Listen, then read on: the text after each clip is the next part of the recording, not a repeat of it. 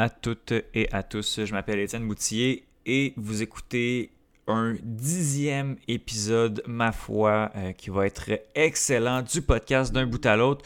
Euh, d'un bout à l'autre, qui est un podcast très, très personnel où je parle euh, de, d'éléments d'actualité qui m'ont intéressé. Je parle également de sujets sportifs, pas nécessairement liés à l'actualité.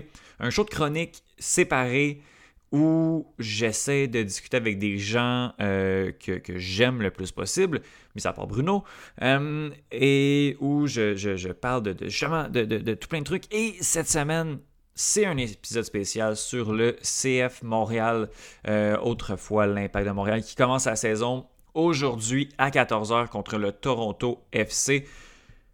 Je suis vraiment, vraiment content de l'épisode que, que j'ai concocté, mais on va juste passer un petit peu à l'actualité avant de tomber dans les chroniques. Euh, en premier lieu, on parle de, on parle de. Là, je me suis noté cette semaine. Euh, tout ça, on parle de Ben Askren contre Jake Paul. Je trouve ça cool.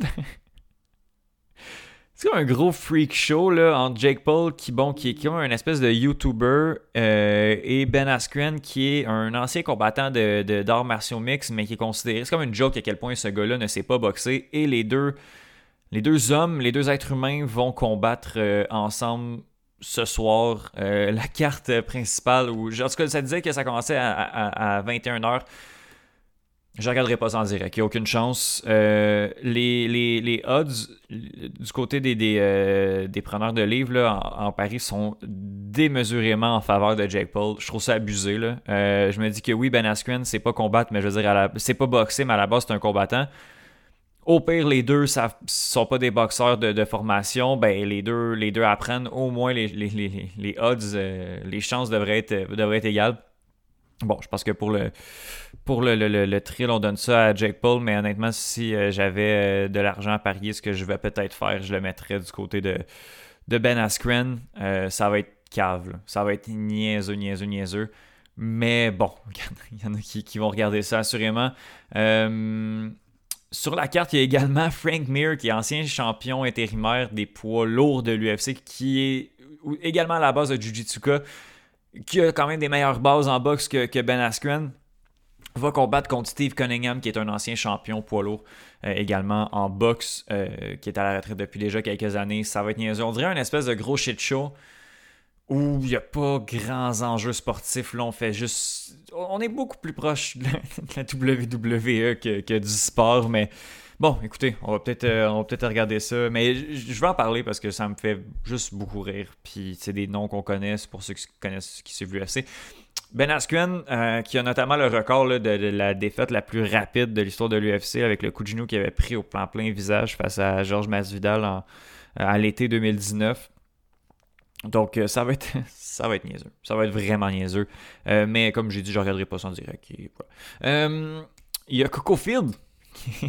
Coco Field, le, futur plus grand talent, générationnel de l'histoire du Canadien de Montréal, qui vient d'être rappelé. Puis là, c'est la folie. là. J'enregistre vendredi, ça vient d'arriver.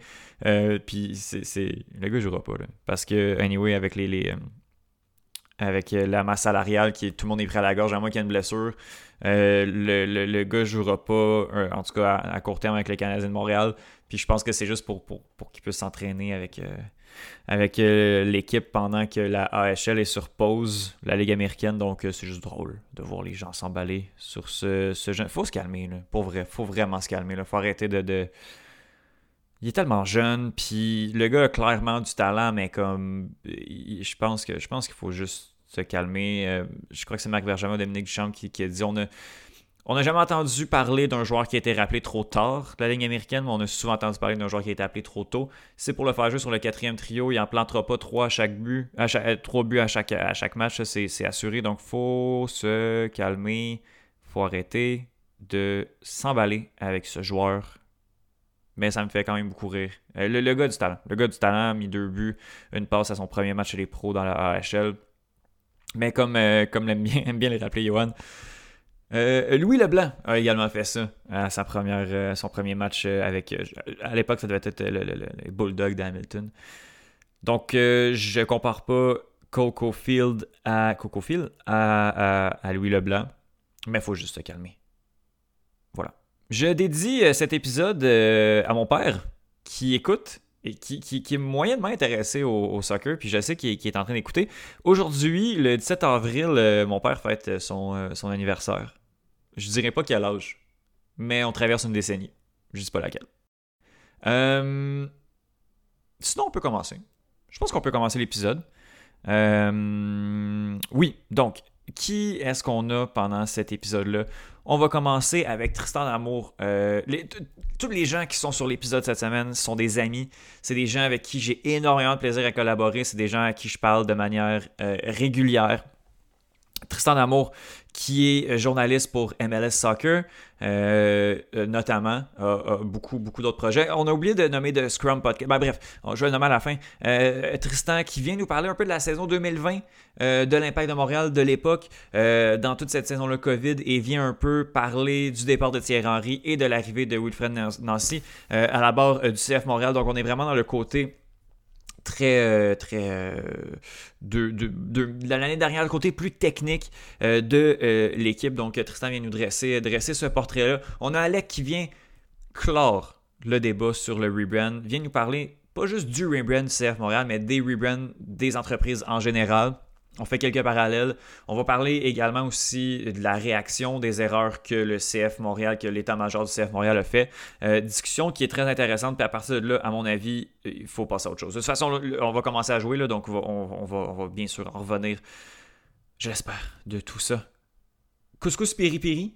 Euh, Sofiane Benzaza et euh, Nilton George du podcast CCPP du, du CanFC viennent, on décortique l'effectif dans une discussion qui chire. Ça va être un épisode qui est, un petit peu plus long qu'à l'habitude, puis c'est vraiment de la faute. C'est sûr que j'ai appelé les deux gars, puis on, a vraiment beaucoup de plaisir. C'est vraiment le fun de faire ça avec eux.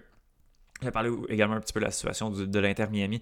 Donc euh, oui, on passe à travers l'effectif. Donc euh, discussion qui est un petit peu plus longue, mais comme bon, si on s'intéresse à l'équipe, euh, il fallait assurément passer, passer de ce côté-là. Donc c'est pour ça que, c'est un petit peu une quarantaine de minutes de, discussion avec, avec Sofiane et Nilton.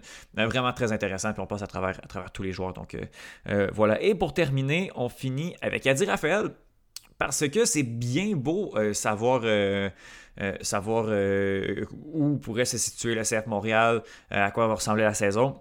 Mais qui va affronter le CF Montréal? Ben ça, c'est Toronto FC et Nashville en, début de, saison, mais il y a également d'autres équipes. Et Adi Raphaël vient nous parler du, du, reste de la MLS, les équipes qui pourraient surprendre, les équipes qui pourraient décevoir. On s'attend à quoi, qui, qui, qui, ben, qui sont les favoris? Qui devrait terminer dernier. Donc vraiment, discussion intéressante avec, euh, avec Adi Raphaël qui vient nous dresser un peu euh, le portrait du, du reste de la MLS et où se situe le CF Montréal dans tout ça. Donc on va commencer euh, tout de suite parce que j'ai déjà parlé beaucoup. C'est sûr que oui, on parle de, on parlait pas d'autres sports, donc on parle seulement du, CF Montréal, donc j'avais une bonne intro à faire. Mais voilà, on se lance. Puis je vous souhaite de passer un très bel épisode et une très belle saison du CF Montréal. À plus.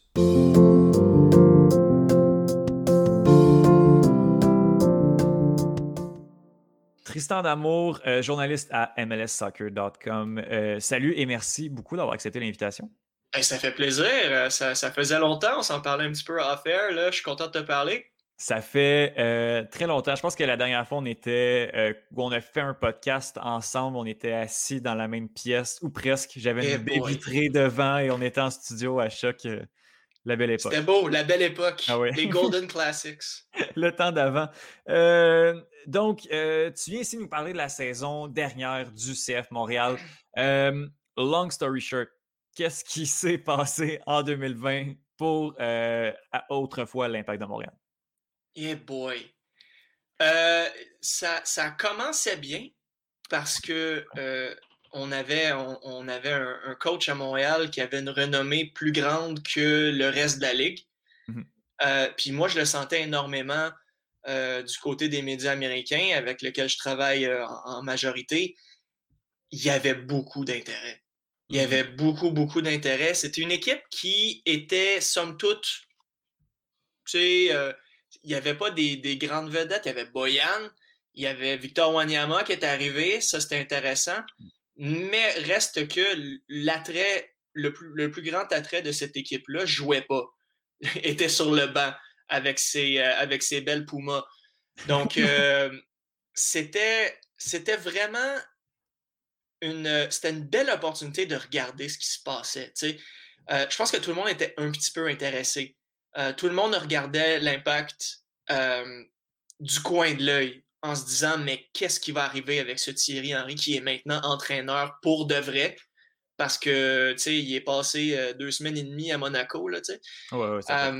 Et ça a été vraiment intéressant de voir cette, cette équipe là faire son petit bout de chemin. Puis là je parle du contexte pré-pandémie. Euh, en Ligue des Champions avec un jeune Louis Binks qu'on connaissait pas euh, et qui est devenu une, des figures de proue de l'équipe à 18 ans. Là. Il y a mm. des gens qui diront que c'était pas une super belle saison, mais comment? il avait 18 ans puis il jouait comme quelqu'un qui en avait 24, 25. Donc, juste, juste ça, euh, contexte étant, c'était déjà très bien. Et on sentait, bon, c'était, il y, avait de la rouille. Il y avait de la, de la sérieuse rouille et vient la pandémie. Et la pandémie est dans, c'est la, roche dans le soulier de l'impact de Montréal pour le reste de la saison. Et cette roche-là a fait son chemin dans le pied, puis ensuite dans la jambe, puis ensuite dans toute la jambe. Mm-hmm. ça, a été une, sorte de gangrène qui a vraiment affecté le club. Euh, on en a qu'à parler à Thierry Henry, je veux dire, mentalement, pour avoir été dans la majorité, la grande majorité des conférences de presse, même lui, on le sentait que mentalement, ça descendait. Ça descendait, le moral affectait, puis souvent, des fois, l'entraîneur-chef, c'est un peu le miroir sur l'équipe. Ça commençait à mal aller. Euh, puis après ça, tu sais, je veux dire, est-ce qu'on peut le blâmer vraiment? Sais, MLS is back, le, tournoi, c'était un peu bizarre, euh, on connaissait pas, il y avait des joueurs, tu même nous, du côté des médias, on pouvait plus voir l'équipe, tout se faisait par un écran, tout le monde savait pas vraiment comment ça se passe. Physiquement, on se voyait plus parce que personne allumait ses, ses, euh, ses caméras. C'était vraiment bizarre. J'ai vraiment l'impression que cette équipe-là, euh, cette équipe-là, un peu, puis après ça, le contexte pandémie a fait que le, club est, allé au New Jersey et a jamais vraiment eu ses assises. Mm-hmm. C'était au Red Bull Arena, c'était un peu weird. Euh, l'équipe jouait du rattrapage. L'équipe aurait pu se qualifier pour les séries confortablement. Confortablement, mais, dans le contexte qu'il joue au New Jersey. Et là, vers la fin, ça descend tranquillement, ça descend il passe à un cheveu de pas faire les séries si c'était pas d'un but de Victor Wanyama qui n'avait pas fait grand-chose dans l'année. Et après, on se retrouve, euh, on se retrouve à jouer contre euh, la Nouvelle-Angleterre, qui a une équipe qui est, bien meilleure que celle de l'Impact euh, mm-hmm. en 2020. Puis c'est mérité. Il devait pas. À mon avis, cette équipe-là aurait dû juste s'étendre et ne pas faire les séries. Puis après ça, on a l'espèce de weird reprise de Ligue des Champions avec la négociation ou pas de Boyan qui a son offre de contrat dans ses emails et euh, des, des joueurs de 16 ans qui jouent, puis euh, Jackson Hamel qui est là, mais il n'est pas là, puis il est courageux d'y aller. Donc, c'était.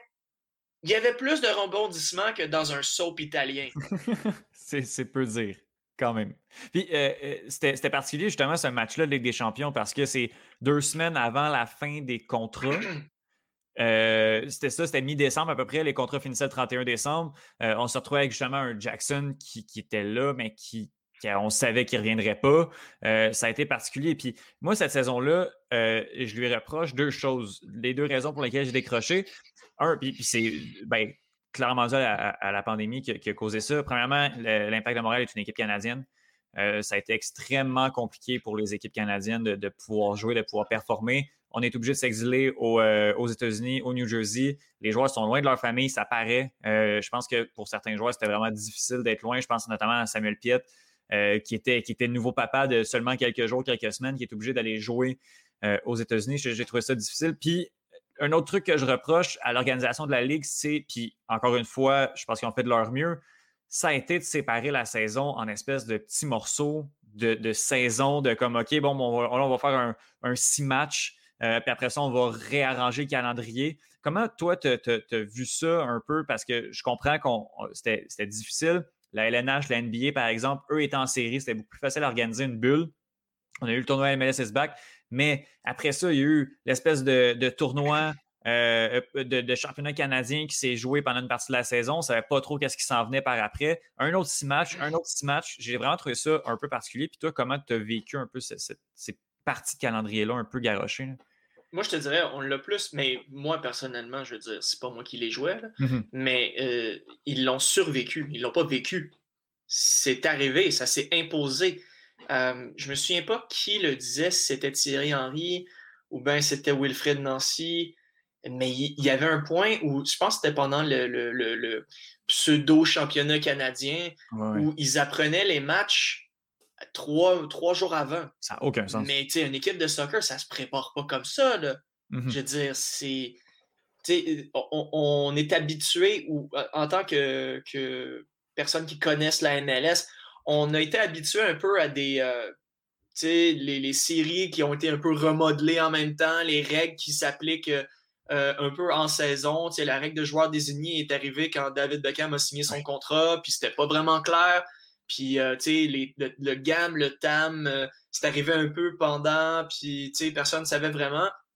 Mais c'était vraiment ça, sauf que c'était ça sur les stéroïdes. Euh, l'espèce de championnat canadien, c'était en espérant que peut-être la pandémie arrête, mais, mais c'était des ultimes lunettes roses comme grandes comme le monde. Là. Mmh. Je veux dire, c'est de, de, dire que cette, que cette pandémie-là allait arrêter puis qu'on allait revenir, c'est de la pensée magique. Écoute, en, le regardant maintenant à, froidement, on se dit, ben voyons donc, pourquoi, pourquoi, ça, pourquoi ça, ça, a perduré comme ça. Euh, tu parlais de la NBA, puis oui, ils, ont, ont, été malchanceux dans un certain sens, dans le, dans, le sens que la saison était déjà commencée. Puis c'était, est-ce qu'on perd une saison? Parce que perdre une saison, ça aurait vraiment fait mal à la MLS. Mm-hmm. Ils ont fait ce qu'ils ont pu, mais ce qu'ils ont fait, euh, ils l'ont clairement fait pour les équipes américaines. Je veux dire, c'est indéniable. Après, les équipes canadiennes, ils ont subi. Euh, on a, tu sais, puis il y, avait, Toronto FC, puis Toronto FC, on l'a vu, tu sais, ils se sont fait surprendre. Mais c'est ça, mais même une des, une des équipes fortes de la Ligue se sont fait surprendre, puis on a vu Greg Vanny partir parce que, ben clairement, je veux dire, tu veux pas. là, il est à LA, il, est tranquille, tu sais. Euh, même chose pour Henri. Henri, c'était des raisons familiales, on comprend, mais je veux dire, tu veux-tu vraiment revivre ça? Tu sais, euh, ben oui c'est, je, je, je me. Je, j'ai aucun. Euh, j'ai, rien à dire contre, contre Thierry Henry pour sa décision de ne pas y aller. Je, je, me serais posé les mêmes questions. Mm-hmm. Mais euh, c'était, c'était difficile. Puis on en a encore les effets maintenant parce que le championnat canadien a été fait d'une façon bizarre. Euh, ça s'est pas fini. Mm-hmm. Et euh, maintenant, le Toronto FC est en Ligue des Champions quand ils sont pas champions. C'est bizarre. C'est et, en plus, on, reporte une finale de championnat canadien qui avait déjà été reportée et là, on est en on est mi-avril. C'est de ridicule. Ça aurait dû être joué il y a euh, comme des mois et des mois déjà, là, quand même. mais sincèrement, cette finale-là aurait dû être euh, aurait dû être annulée, à mon avis. Il y a des, il y a des choses qui. Euh, qui il y a des non-dits qui sont très, très. comment dire? En anglais, ils disent The silence is deafening. Genre, c'est tellement. On, on a tellement rien entendu que c'est tellement clair. Là. Ouais, ouais. Ouais. Euh, J'irai pas plus loin là-dessus. mais, euh, mais bon. Euh, mais c'est ça. Mais tout ça pour dire que on l'a pas vécu, on, l'a survécu. On, mm-hmm. c'était, on, avait ça au compte-goutte, puis je, je blâme personne au club, je blâme personne parce que ils ont subi la même chose. C'est la même, même, même affaire qui, est, qui est arrivée. Mm-hmm. Donc, euh, on, on, était tous dans le même petit test tube. Euh, puis là, on regarde ça, puis on fait, mais voyons, non, c'était quoi cette saison-là? Ah, c'était weird. C'était vraiment bizarre.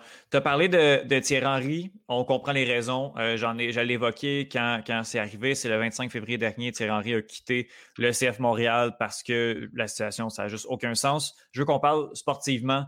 Euh, Thierry Henry est clairement pas venu à bout de son projet. Un an, un an de pandémie. Euh, malheureusement, euh, qu'est-ce que tu retires sportivement du passage de Thierry Henry au CF Montréal?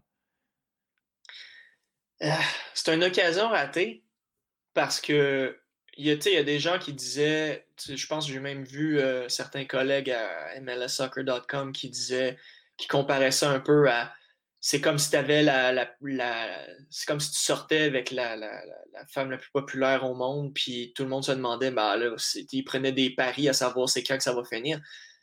je le regardais ça peut-être un peu moins euh, avec avec un peu moins de points d'humour parce que j'avais vraiment l'impression qu'il y avait quelque chose avec Thierry Henry. C'était pas parfait, c'était loin d'être parfait, puis laisse-moi te le dire en tant que membre des médias. Là.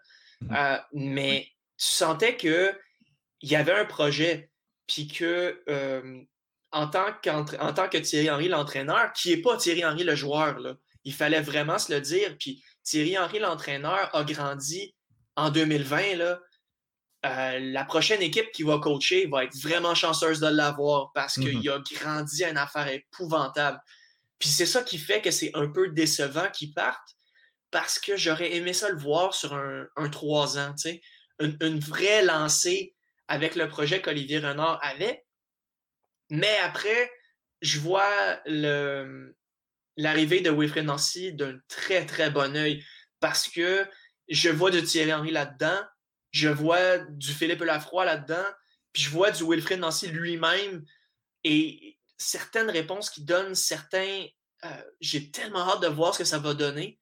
Premièrement, sur 2021, puis j'espère sur 2022-2023 pour voir quelle sorte de projet il peut amener parce que j'ai vraiment l'impression que ça va être un des entraîneurs les plus intéressants de la MLS. Ça va vraiment être intéressant de voir son approche. Mm Wilfred Nancy qui est là depuis tellement d'années avec le club, compte tenu, un, de la situation actuelle, c'était juste logique que ce soit lui qui prenne, euh, qui prenne le club sous, euh, sous sa main.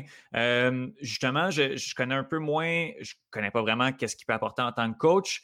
Euh, ce qu'on a vu, ce qu'on a entendu, parce qu'on n'a pas vu grand-chose de la pré-saison, euh, il n'y a pas beaucoup d'images, c'est comme ça à chaque année malheureusement.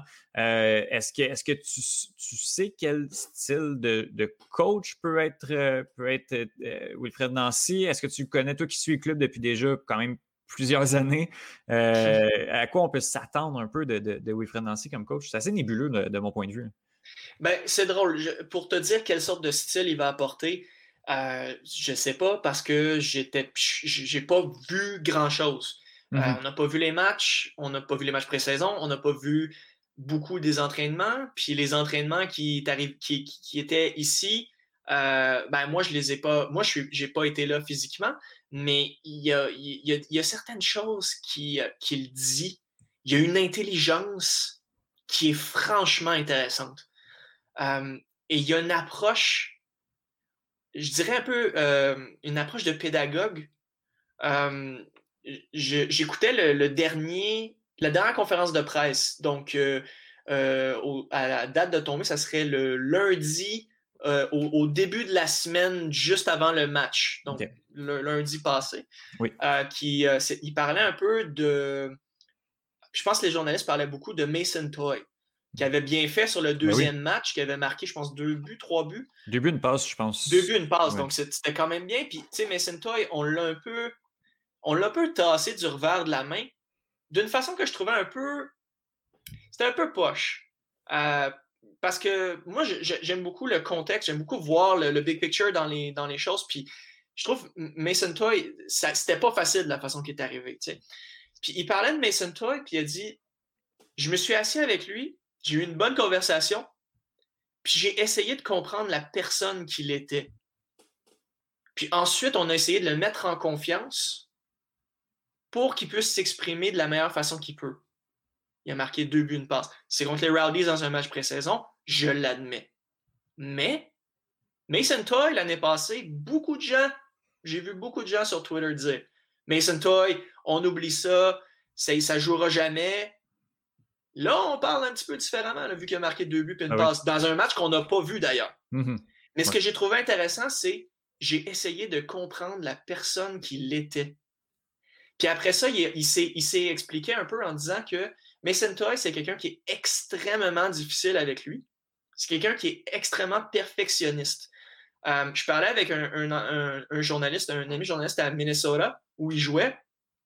Quand il a signé son premier contrat, il a déménagé juste à côté du centre d'entraînement de Minnesota pour pouvoir s'entraîner le plus possible, puis être le plus proche, puis être le premier là, puis le dernier sorti. Wilfred Nancy, il est arrivé, il est allé, il est allé y parler, puis il a essayé de comprendre c'était qui pour ensuite appliquer la personne qu'il était au terrain. Moi, je trouve ça extrêmement intéressant. Mm-hmm. Ça, c'est juste, écoute, ça, c'est deux minutes sur une ben conférence de presse. Mais ça donne une petite, une petite lueur sur c'est quoi Wilfred Nancy. Puis j'ai vraiment, j'ai vraiment hâte de voir ça, qu'est-ce que ça va donner sur une saison au complet, sur un 2021. puis qu'est-ce qu'il va être capable de tirer d'une équipe qu'on connaît pas beaucoup? Tellement de euh, nouveaux joueurs. Il y a tellement de nouveaux joueurs. Tellement que tu me demanderais de faire une prédiction et je ne saurais pas quoi te dire. Mm-hmm.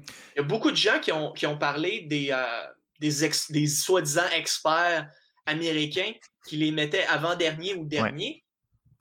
Mais tu peux-tu vraiment te battre contre une opinion comme ça? Parce qu'on ne les connaît pas. Mm-hmm. C'est à eux de nous montrer. Puis c'est ça, moi, c'est ça que j'ai extrêmement hâte de voir. C'est une nouvelle équipe, une équipe qui est pleine de jeunes, avec un entraîneur qui a fait la majorité de sa carrière de coach avec des jeunes et qui essaye de comprendre ce qu'il y a entre les deux biscuits. Moi, je trouve ça vraiment intéressant. J'ai vraiment hâte de voir ce que ça va donner.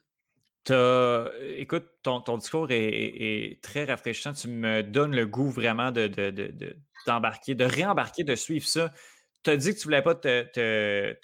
Je, sais, je connais ton. ton... que je fasse une prédiction? Non, non, non, c'est ça. Attends, attends. Je connais ta haine pour les prédictions, pour les pronostics. Je veux savoir, j'ai même pas envie qu'on établisse les critères de qu'est-ce qu'une bonne saison, mais je veux juste savoir ton niveau d'optimisme sur à, à, savoir est-ce que le, CF Montréal est une bonne saison. Est-ce est qu'au final, on va être content de la saison du CF Montréal rendue en décembre 2021? C'est un peu ça. Est-ce que tu comprends un peu où je m'en vais? Ben, ça dépend de ton état d'esprit. Mm-hmm. Ça dépend comment, parce que là, les états d'esprit de. Ça dépend aussi de, d'où on se place. Est-ce qu'on est un fervent supporter? Est-ce qu'on est un supporter qui n'a pas aimé le mois de janvier jusqu'à mars? Est-ce qu'on est un, quelqu'un qui observe le, le, le, la saison? Euh, est-ce qu'on est un journaliste? Est-ce qu'on est un, un expert? Euh, moi, je me considère pas nécessairement comme un expert, je me considère comme un journaliste, un storyteller. Puis moi, comme storyteller, je, moi, j'adore, je, je, veux vraiment savoir c'est quoi. C'est dommage qu'on va les suivre de centaines de kilomètres de distance, mais ça va vraiment être intéressant de voir qu'est-ce que ces joueurs-là vont faire. Euh, moi, est-ce que je les mettrais dernier ou avant-dernier? Peut-être. Peut-être, mais euh, froidement, parce qu'ils ont, ils ont rien prouvé. Ils ont. Puis la majorité des équipes qui étaient derrière eux l'année dernière se sont améliorées avec des joueurs qui euh, ont un pedigree certain ou de grandes promesses. Comparément à le. Puis on connaît le style d'Olivier Renard, on le connaît. Mm-hmm. Mais euh, cette tactique-là d'aller chercher des joueurs peu connus pour ensuite en, faire profit, euh, ben, il y, a, sa dose de risque. Il y, en a qui vont devenir des pétards mouillés. Mm-hmm. Lesquels ça va être, on ne le sait pas encore. Donc, moi, je mets la barre relativement basse. Puis après, c'est au club de le prouver, puis de surprendre. Si on fait, si on a un CF Montréal qui finit plus haut que dixième, moi, je trouve que c'est une réussite. Euh, étant donné tout ce qu'on connaît, ils sont mm-hmm. toujours pas chez eux. Est-ce qu'ils vont être chez eux en juin? Moi, je suis pas encore très convaincu là. dessus Là. Je vais être bien honnête avec toi. Euh, je le sais que c'est.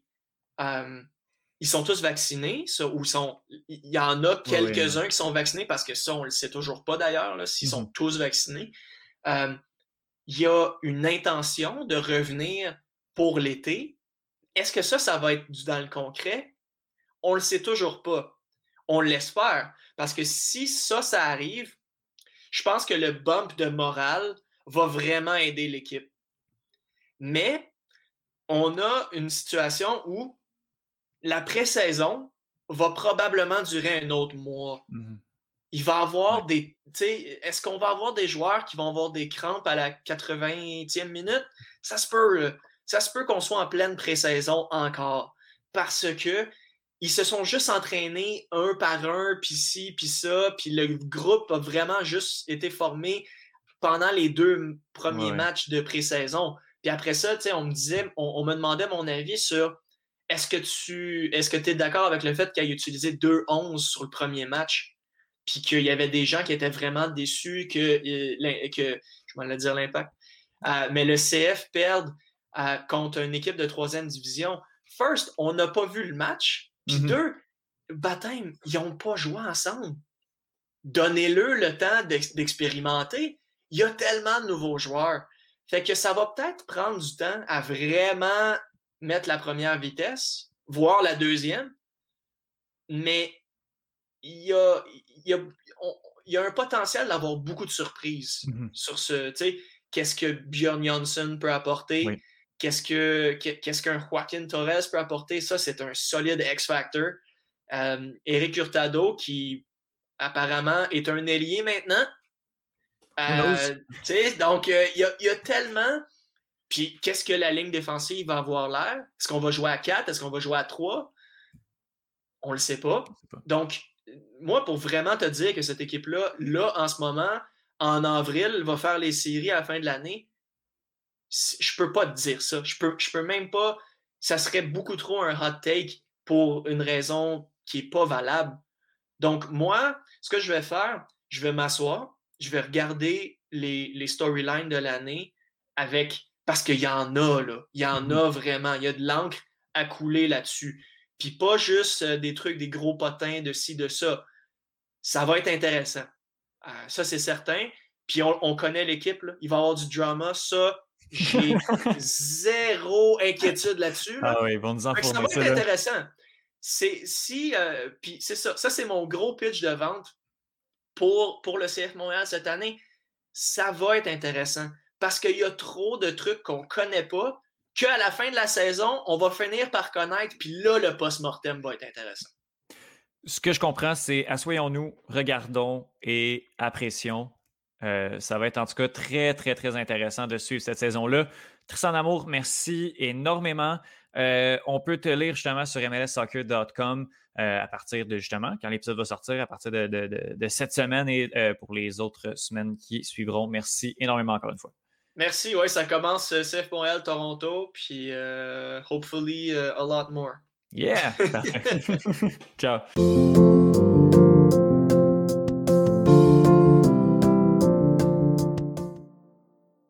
On jase euh, rebranding avec euh, notre chroniqueur marketing, Alec Avendano Sanchez. Salut Alex, ça va? Ça va bien toi, Étienne? Un gros sujet. Oui, oui, là, on attaque euh, le, gros, le gros morceau, le rebranding, notamment celui du, du, CF Montréal qui était auparavant mhm. l'Impact de Montréal qui a changé de nom et de logo. Mais avant toute chose, on, va essayer de se mettre en contexte d'une perspective un petit peu plus générale un rebranding, Alec, dans une entreprise, ça, sert à quoi puis, et pourquoi on fait ça? Euh, je t'avoue que c'est une grosse décision quand on s'en va en rebranding. Souvent, la majorité, c'est majoritairement du quand c'est quand l'entreprise n'a pas le choix quand, ou quand c'est un Hail Mary Pass. Tu quand l'entreprise va mal, euh, on est en dette, on engage quelqu'un, on est comme écoute, il faut changer l'image, il faut changer euh, l'image que le monde a de nous. Tu vraiment, souvent, les grosses entreprises, le produit, il fonctionne bien. Euh, pourquoi Pizza Hut marche aussi bien? La pizza n'est pas si bonne. C'est juste que mm-hmm. c'est tout ce qui est autour du produit. Fait que, pourquoi d'autres pizzerias ne marchent pas? Ben, c'est justement ça, cet emballage-là qui est moins bon. Et euh, puis on l'a vu justement avec des entreprises comme Pizza Hut qui étaient pas, pas très. Euh, fonctionnaient pas au début. Après, ils ont changé le logo, les publicités, le marketing, tout ça. on a vu même récemment Instagram qui ont modernisé le logo. Mm-hmm. Encore une fois, est-ce que tu vas sur Instagram pour le logo? Non, tu, vas pour le contenu, pour le produit. c'est juste de suivre les tendances. Donc, rien que choquant. des fois, quand tu n'as pas le choix, quand tu as des scandales, par exemple, une entreprise américaine dont j'oublie le nom, qu'on avait pris en exemple dans mes cours, que sa couleur c'était rouge. Euh, il avait été pris dans des scandales de, pollution, là, comme quoi il ne déclarait pas le pourcentage de gaz à effet de serre qui, qui, qui, des choses comme ça. Et, mais il faisait énormément de pollution et il ne disait pas, il mentait là-dessus. Ce qu'ils ont fait, c'est qu'ils ont, ont, changé la couleur du rouge au vert. Euh, ils ont commencé à publier supposément publiquement les vrais chiffres avec des audits de l'externe, mais surtout ce changement de couleur, là, du rouge agressif au vert environnement. L'entreprise s'est relancée, on a oublié un peu. Nike, on semble oublier qu'avant, c'était des enfants qui faisaient les souliers, ou même probablement encore maintenant, mais qu'il y avait eu un énorme scandale avec Nike. Et finalement, maintenant, ce qu'ils ont fait, c'est qu'ils sont allés vraiment dans, les produits recyclables, sont allés appuyer les athlètes comme Copernic, vraiment dans les causes sociales. Et on oublie ce scandale-là. Tu sais, vraiment, sans faire un gros rebranding, par exemple, pour Nike, ils ont quand même changé le message qu'ils véhiculaient. Euh, donc, pour un rebranding, ce n'est pas uniquement le logo, ce n'est pas uniquement le, long, le nom. Mais quand on change le nom et le logo, c'est vraiment normalement dans une situation où on n'a pas le choix, où on veut soit oublier euh, un scandale ou se réinventer de A à Z.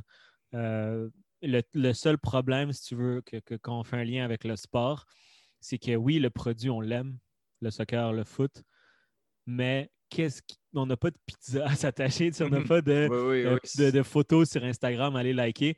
Qu'est-ce qui nous. Euh, c'est quoi le lien qu'on a avec une équipe de sport? C'est le nom, c'est les couleurs, c'est le logo.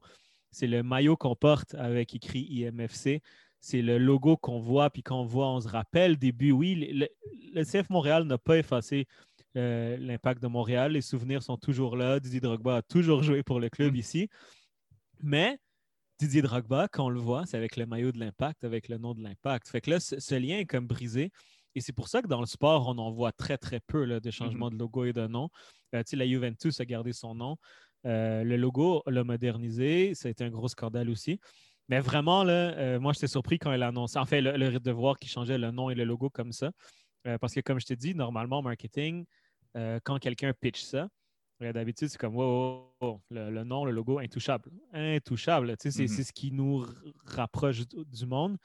donc, ouais, c'est vraiment une grosse, grosse décision en marketing. Et c'est ce que l'impact euh, slash CF Montréal a décidé de faire.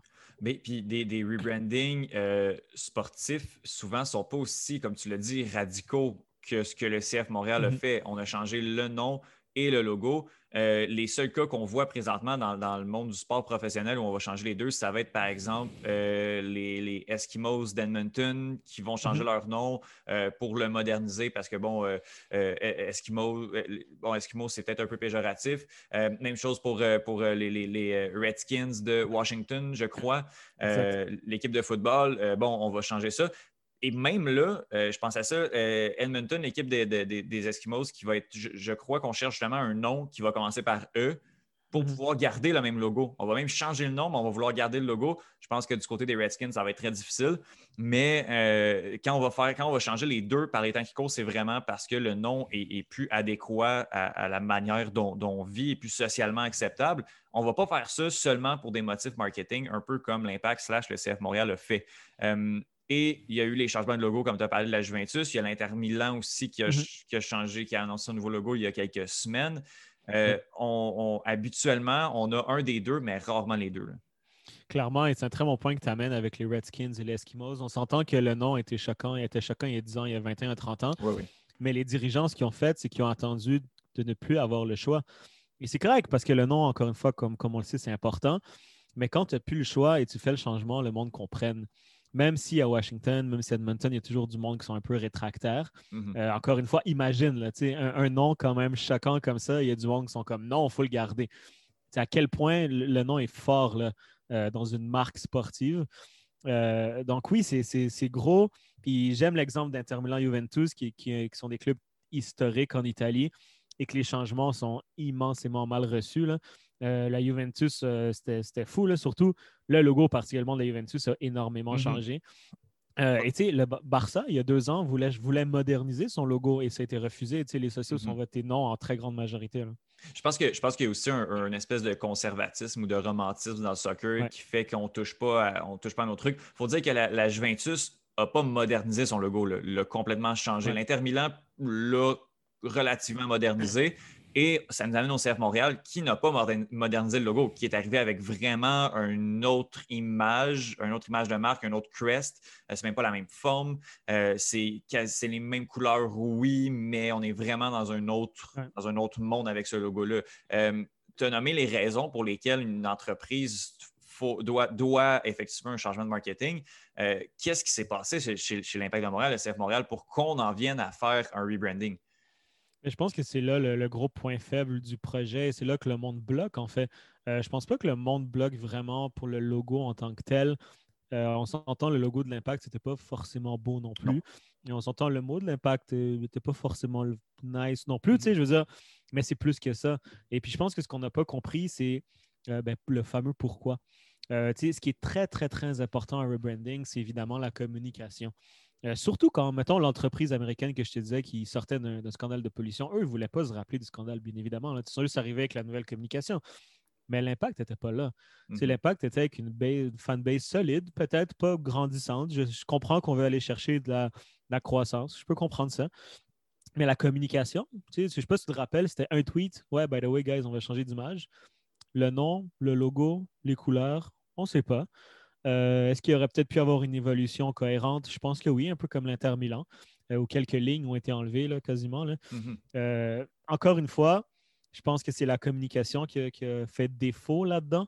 on parle de Gilmore, on parle de Kinsley, qui je pense pas que c'est des personnes forcément incompétentes, mais je pense que la communication qu'ils ont eue était un peu, un peu maladroite. Là, genre, je me rappelle à la conférence de la présentation du rebranding, le, pitch à Kinsley n'était pas mauvais, mais il était, adressé aux mauvaises personnes. Je pense que c'était un pitch marketing mhm. euh, que tu fais entre. Peut-être peut que le pitch est de même à Gilmore, puis je comprends, euh, tu sais. en cours de marketing, on a fait des pitch marketing, euh, mettons, en tant que créatif, entre gros guillemets. je ne suis pas créatif, mais en tant que créatif.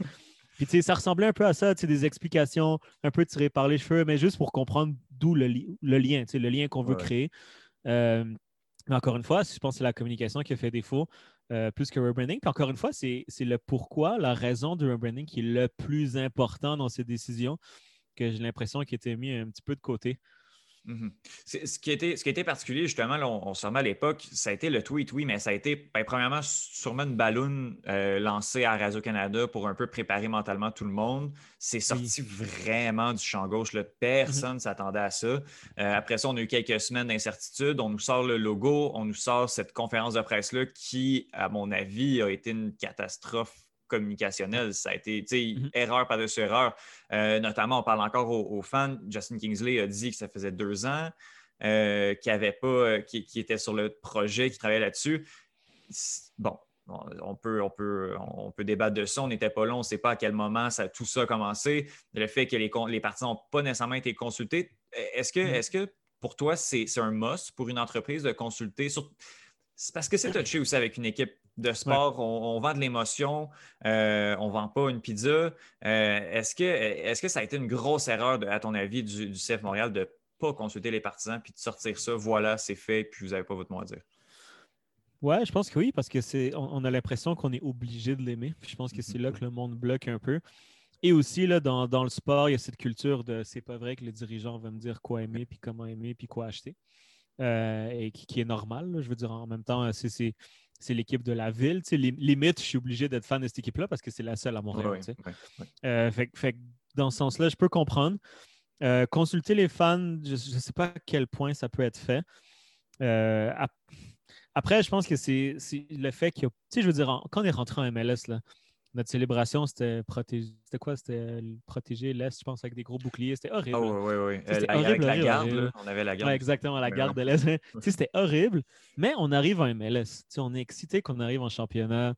Puis c'est pas, c'est pas grave. Genre. Puis je me rappelle, j'écoutais les podcasts du CanFC quand ils mettaient les vieilles pubs des nouveaux maillots. Puis c'était tout aussi mauvais. je veux dire, c'était horrible. Genre, puis, puis à la fin de la journée, c'est pas si grave parce qu'on ne demande pas à cette équipe-là d'avoir la meilleure équipe marketing Euh, en tout cas, avec des pubs pour un maillot. Là, tu sais, c'est, le maillot, on va l'aimer quand on va le voir sur le terrain, puis on va faire des grandes choses sur le terrain avec le maillot.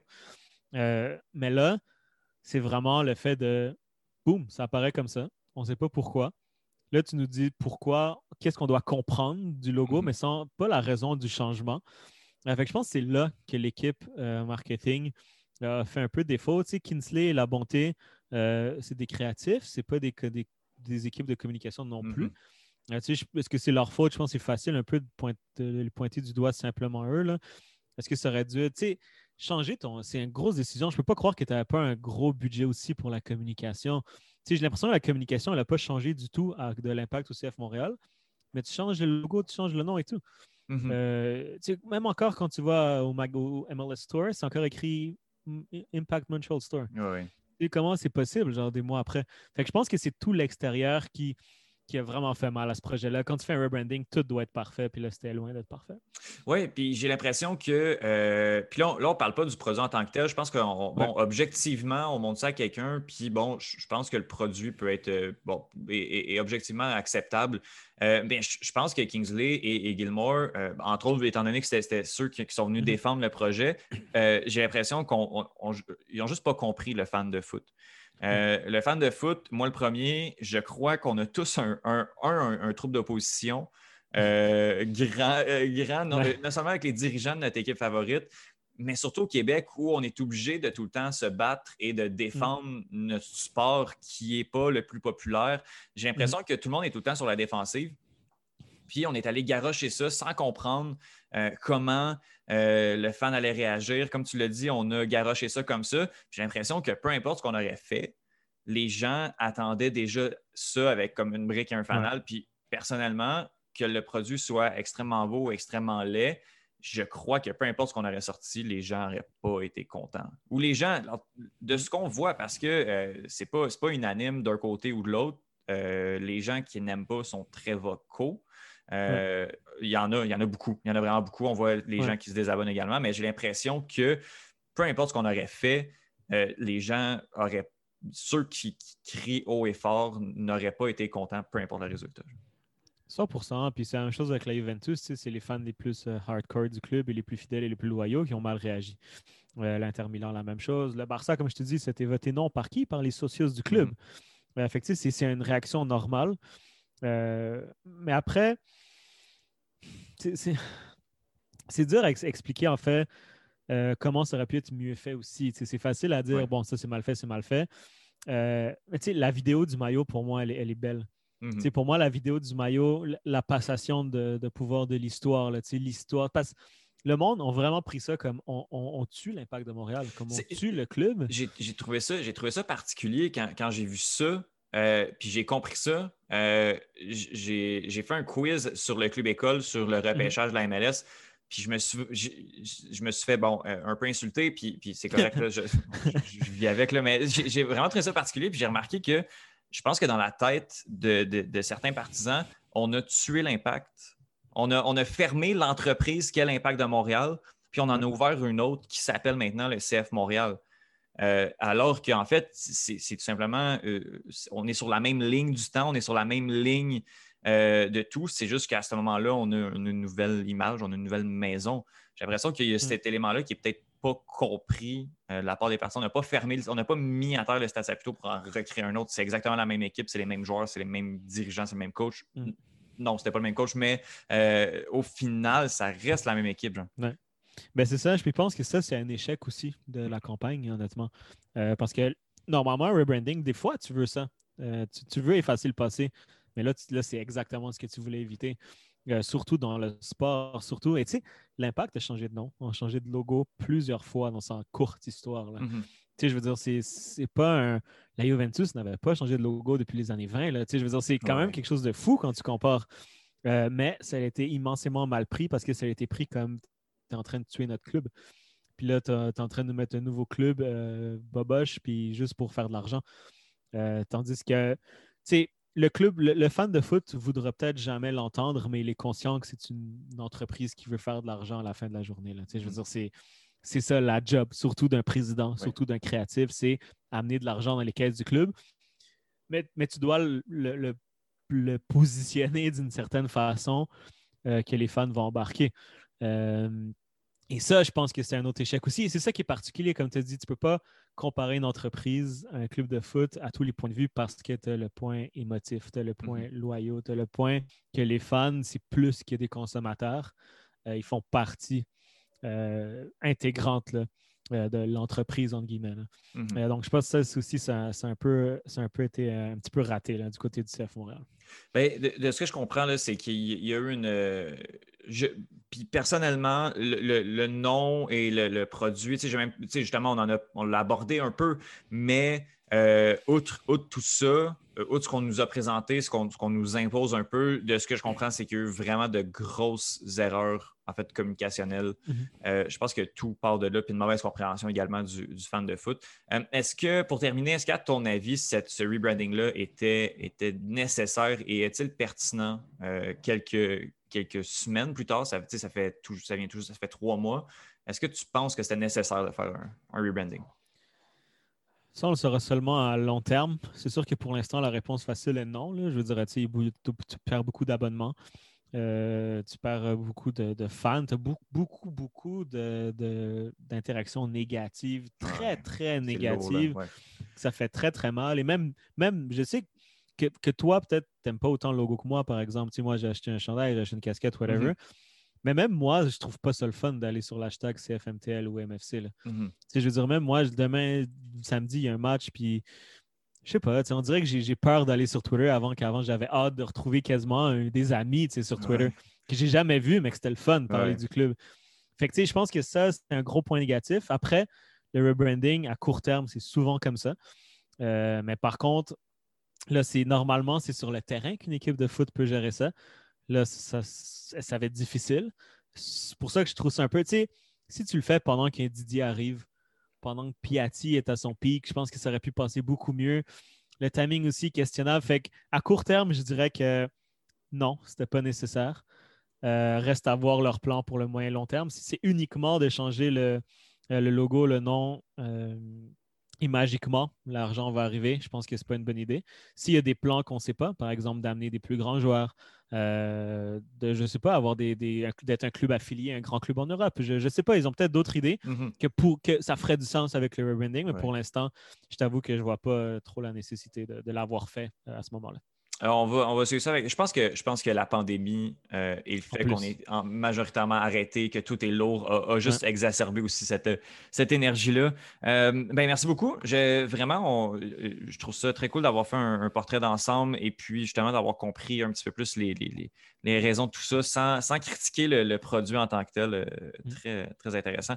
Alec Avenano, merci énormément. Puis on se reparle. Je te souhaite une bonne saison. Euh, de, soccer, de MLS. Euh, puis on se reparle très bientôt.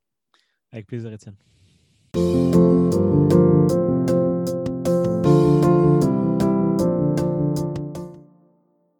Alors, j'ai le plaisir euh, cette semaine, pour cette chronique, de discuter avec le duo le plus épicé en ville. Ça, on a dû vous le dire quand même souvent. Sofiane Benzaza et Nathan George du podcast Couscous Piri Piri. Salut les gars, comment ça va? C'est vraiment la première fois. Ah ouais, hein? Salut, on ne s'est jamais parlé avant. Oui, ça va bien. Ça va bien. vraiment content. Ça, de... ça, va bien. Je, suis content de jouer avec, avec vous. Euh, ouais, c'est là, là, là, on va avoir un peu de contenu terrain. Là. J'ai vraiment hâte. Ça peut, on peut rester dans du ton négatif, même avec du terrain. C'est ça qui va être le fun. Ouais, ouais, on va, on va peut-être essayer. De... oh non. non, non, c'est une blague. C'est une blague. Non, mais il faut entretenir notre réputation. Oui, oui. Ah ouais, notre cynisme constant. J'adore ça, j'adore ça. Ben, on va passer justement à travers, à travers l'effectif les, du CF Montréal, euh, à travers les, certaines, certaines positions, certains, certains joueurs clés également, six joueurs clés il y a, il y a dans l'équipe. Euh, on va commencer avec les gardiens de but. Euh, on a, on a bon, j'y vais avec les, ben, je pense gardien de but, on ne s'assinera pas là, mais je veux dire, j'y vais avec les positions via Transfer Market. Qu'est-ce que le, qu'est-ce que ça me donne On a euh, Clément Diop, James Pantemis euh, qui est parti, non, qui est revenu, qui n'est pas encore en prêt. On ne sait pas trop ce qui se passe avec lui et Sébastien Breza qui lui est en prêt de Bologne. pas de grande surprise du côté des gardiens de but, à moins d'avis contraire, Diop part premier. Est-ce que, est-ce que je me trompe ou ça ressemble à peu près à ça? Bah, c'est un débat constant, là. Avec, euh, c'est creeping doucement mais sûrement, là, je pense. Mmh J'ai pas cru au début, mais regarde, je pense que Diop, il a longueur d'avance pour commencer, à moins que. On parle quand même d'un gardien qui a. C'est sa dernière année, je pense. Il n'y a, pas, a pas un contrat qui, qui va au-delà de cette année. Donc, est-ce que c'est un potentiel monnaie d'échange? Est-ce que lui, il va vouloir partir? Est-ce que. Voilà, je vois pas pourquoi le club ne croirait pas en lui, mais Pantemis, euh, depuis que Pantemis est venu de l'académie, puis même quand Crépo commençait à être à l'équipe réserve de l'FC Montréal, tout le monde parlait de Pantemis. On parlait de Pantemis beaucoup mmh plus que Crépo à un moment donné dans l'interne. Donc, Pantemis, ça fait un bout qu'on en parle là. Ça doit faire euh, quoi, là Six ans maintenant que son nom revient. Là, il est enfin avec l'équipe première. Donc, ce serait pas faux de penser qu'il y, aura une compétition saine Bon, Diop a l'avantage, entre guillemets, mais je serais pas étonné que Pantémis, si on se dit, OK, on va aller avec lui. Quoi. Mais tu vois, moi, là, plus ça avance dans les conversations euh, de, recrutement, de construction de club, les, euh, les, les, quelques conférences de presse qu'Olivier Renard a faites, tu sais, oui, c'est important de gagner des matchs, là, ça, ça reste quand même le but du jeu, là, gagner des matchs, mais pas très, très, très loin derrière. Là, on sent que un des objectifs là, dans le top à côté de gagner des matchs, c'est de rentabiliser l'effectif, de faire de l'argent avec l'effectif, de trouver une façon de faire de l'argent. Le rebrand, c'était un objectif, mais aussi les joueurs deviennent euh, un actif à rentabiliser. Et dans cette logique-là, ça ne sera pas long, tant qu'à moi, que Pantemis va devenir le gardien numéro un de cette équipe-là, parce que ça, il fait partie, fait partie, je pense, probablement que c'est un des seuls de l'académie qui a un potentiel de faire du cash avec. Et si tu ne fais pas de l'argent avec Pantémis, au moins tu sauves de l'argent avec un Pantémis numéro 1 MLS. Donc, si mmh tout va bien, si tout va bien, euh, tu n'as pas besoin d'aller te chercher un gardien pendant quelques années parce que tu as Pantémis comme, comme, gardien numéro 1, tu as Breza, tu as Sirois qui a été prêté. Il y a déjà d'autres euh, derrière pour assurer soit une présence comme numéro 2 ou challenger. Et si ça va très, très, très bien, mais Pantemis peut aller ailleurs. Donc, Diop est là en attendant, mais euh, sérieusement, euh, je, le vois mal finir la saison comme titulaire de ce club-là. Yeah, un autre, un autre débat qui est le premier gardien qu'on va suivre tout au long de la saison. Un autre, on s'en sauve pas. défenseur, défenseur centraux, Louis Binks, je dirais pas le prénom, Struna, euh, Rudy Camacho, euh, Joel Waterman et de ce que je pense qu'on voit, Camel Miller est un défenseur central. Moi, mm. c'est pour vrai, c'est la position, euh, la charnière qui, qui, me met le plus de points d'interrogation. Mm. J'ai pas l'impression que, que Struna, vu des statistiques, puis pour vous avoir entendu, est peut-être pas, peut pas le grand défenseur central, le général qu'on a besoin. Camacho, ben, on sait ce qu'il peut donner. Louis Binks, on a vu ses forces, on a vu ses faiblesses l'année dernière. À quoi on peut s'attendre de cette défensive centrale-là? Défense à deux ou à trois? À trois, c'est facile, tu as plus de place. Donc, tu auras juste un ou deux mécontents à deux, tu en auras un peu plus de mécontents. Donc, euh, ça, c'est au cas de choisir. Personnellement, je ne vois pas en quoi Binks va perdre son poste, à moins qu'il qu régresse, qu'il fait trop la fête à Miami, j'en doute fort.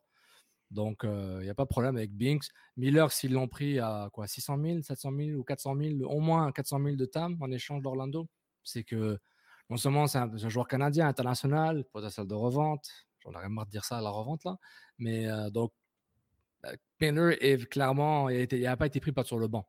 Mmh il, a, il, a, comme joué une vingtaine de matchs à Orlando, donc il a aussi été latéral gauche. Donc on fait quoi? On fait la jeunesse, pour on y va en ligne, l'expérience, un Camacho, entre guillemets, l'expérience, ou Struna, tu sais, à un moment, euh, il faut faire des choix. Mais mmh. personnellement, à chaque poste, là, ma réponse, Étienne, on verra ce qui va arriver parce que je n'ai aucune idée de ce qui va faire. il y a tellement de nouveaux joueurs qu'on ne sait pas.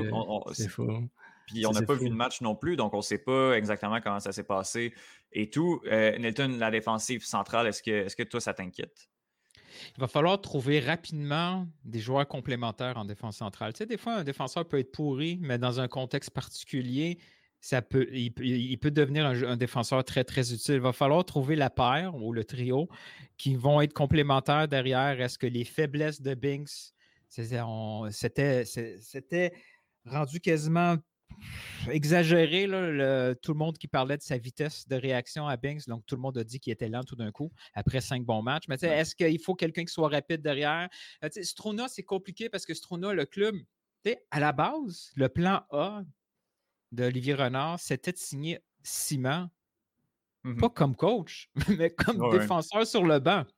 Et là, puisque pour se débarrasser d'Ourouti, il a fallu prendre le salaire de Strona, ben, on a on dit OK, ben, on va le prendre, Strona, donc on ne le sait pas trop. Là, lui, il connaît ce contexte-là. Il s'en vient ici, pas en ayant euh, une garantie de place titulaire. Tandis que les, tous les autres, mais même Miller, il s'en vient ici. Puis là, il y a aussi un gros hype. Là, je trouve qu'on parle beaucoup sans qu'on ait trop, trop vu d'action. Miller, il y a un gros hype autour de lui, donc ça veut forcément dire. Et là, semble-t-il, il, il ferait partie du trio des capitaines.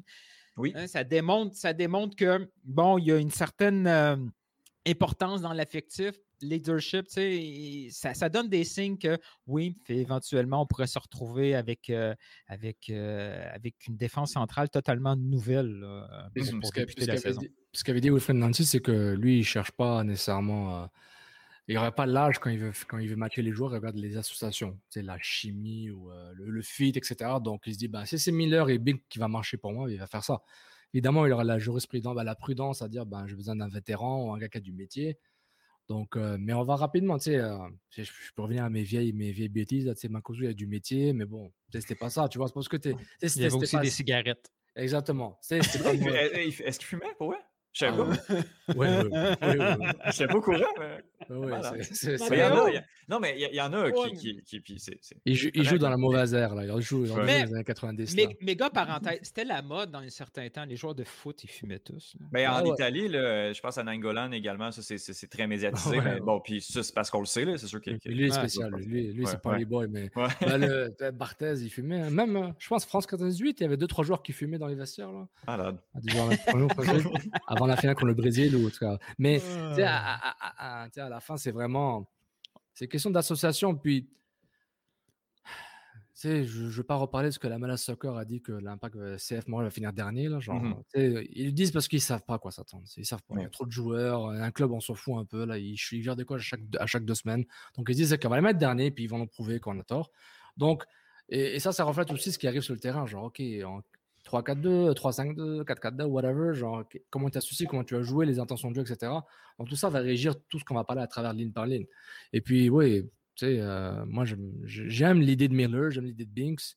Struna, je trouve qu'il va, franchement, ce qui va nous surprendre, je pense, parce que c'est pas nécessairement c'est pas ça part d'une fraude là tu sais euh, euh, comment il s'appelle Kyoto ça allait mal à Houston puis il arrive là puis bouffe c'est le comeback player de quasiment là mais mm-hmm. donc c'est ça il faut voir mais j'aime ce virage jeune, en guillemets, mais virage jeune qui a un peu d'expérience. C'est pas juste des mmh jeunes là, qui sont juste là pour, pour faire l'âge. Tu as parlé du, virage jeune, j'ai regardé les, les arrières latéraux. Euh, Mustapha Kiza, 21 ans, Zoran Bassang, 21 ans, Zachary Brouguiard, 22 ans.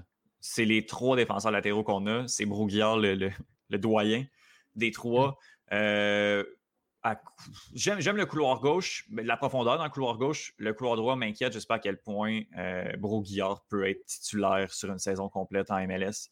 Euh, euh, Nilton, euh, Kiza, est-ce que tu as aimé qu'est-ce que Kiza a donné en, vers la fin de la saison? Mais c'est un échantillon qui est tellement mince. Oui, c'est exactement. On, a vu. On, a vu qu'il était capable de centrer un ballon, on a vu qu'il était capable de courir. On a à peine vu 100 minutes. C'est extrêmement difficile. Oui, ça fait du bien d'avoir une alternative qu'on n'avait pas vraiment, mais finalement, dans le couloir gauche dans les dernières années.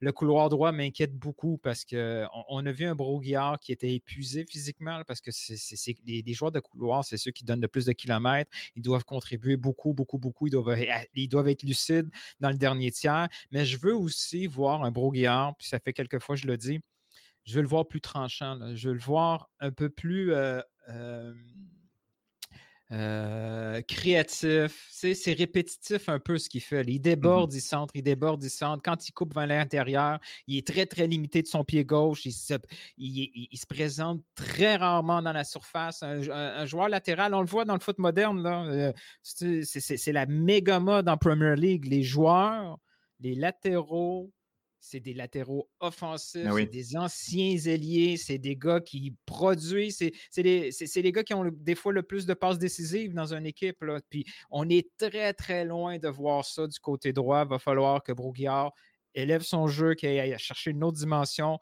Puis le côté gauche, euh, la, concurrence va faire du bien. Mmh Puis, euh, mais j'ai hâte de voir un échantillon aussi un peu plus long de, de Zoran Bassoun. On ne l'a pas beaucoup vu avec les jeux, les qualifications de Jeux olympiques. moi, ce que j'aime, c'est son enthousiasme. On le voit sur le terrain. Là. Il, y a, il a l'air aimer ça, être là sur ce terrain-là. Puis ça, ça fait du bien dans une équipe. Juste l'atmosphère positive. on, le voit, on le voit. On l'avait vu un petit peu quand Piet est arrivé avec, l'effectif, mais depuis Piet, on n'a pas vu vraiment un joueur comme sur un terrain. Donc là, euh, on a quoi Le Zambronta de la MLS, c'est ça? Qu'est-ce qui se passe là? Il, sourit, il fait des blagues, on l'aime bien, c'est bon, c'est quoi ça? Good enough Good enough, là. Si, ton Tider avait souri deux, trois fois, là, au lieu de dire de, je m'en bats les couilles, là, hein? Serait peut-être encore là? Voilà. C'était un leader. C'était un leader. Mais euh, bah, il n'est plus là. Hein. C'est reste un leader. Excusez-moi pour les bruits. Bon. pas trop, pas trop. Euh... C'est qui que t'as mis en prison chez toi, là? Donc, allez, continue, je reviens. OK. On va d'abord, on va passer au milieu. J'adore. Au milieu central.